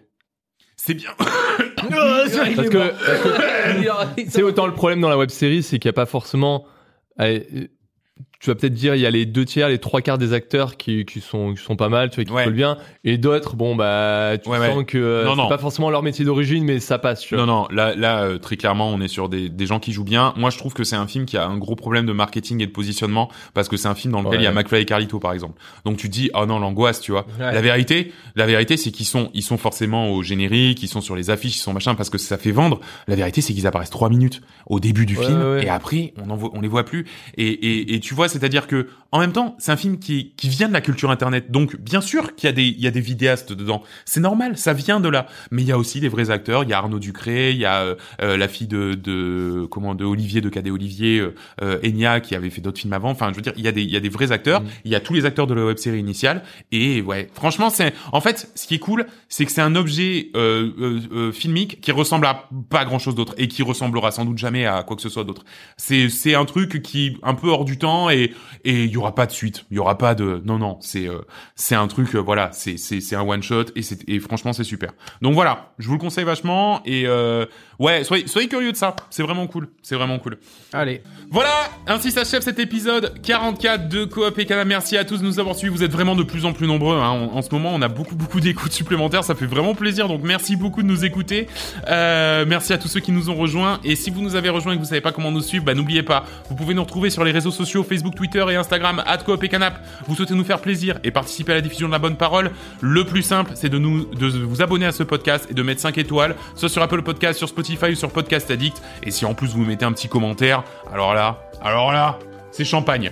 C'est champagne. Bien sûr, nous sommes aussi une chaîne Twitch hein, pour venir Gollery 3000 avec nous. Rendez-vous sur twitch.tv slash coop et canap et vous vous direz sans doute que, eh oui, effectivement, euh, Overwatch 2, c'est vraiment Overwatch 1.2.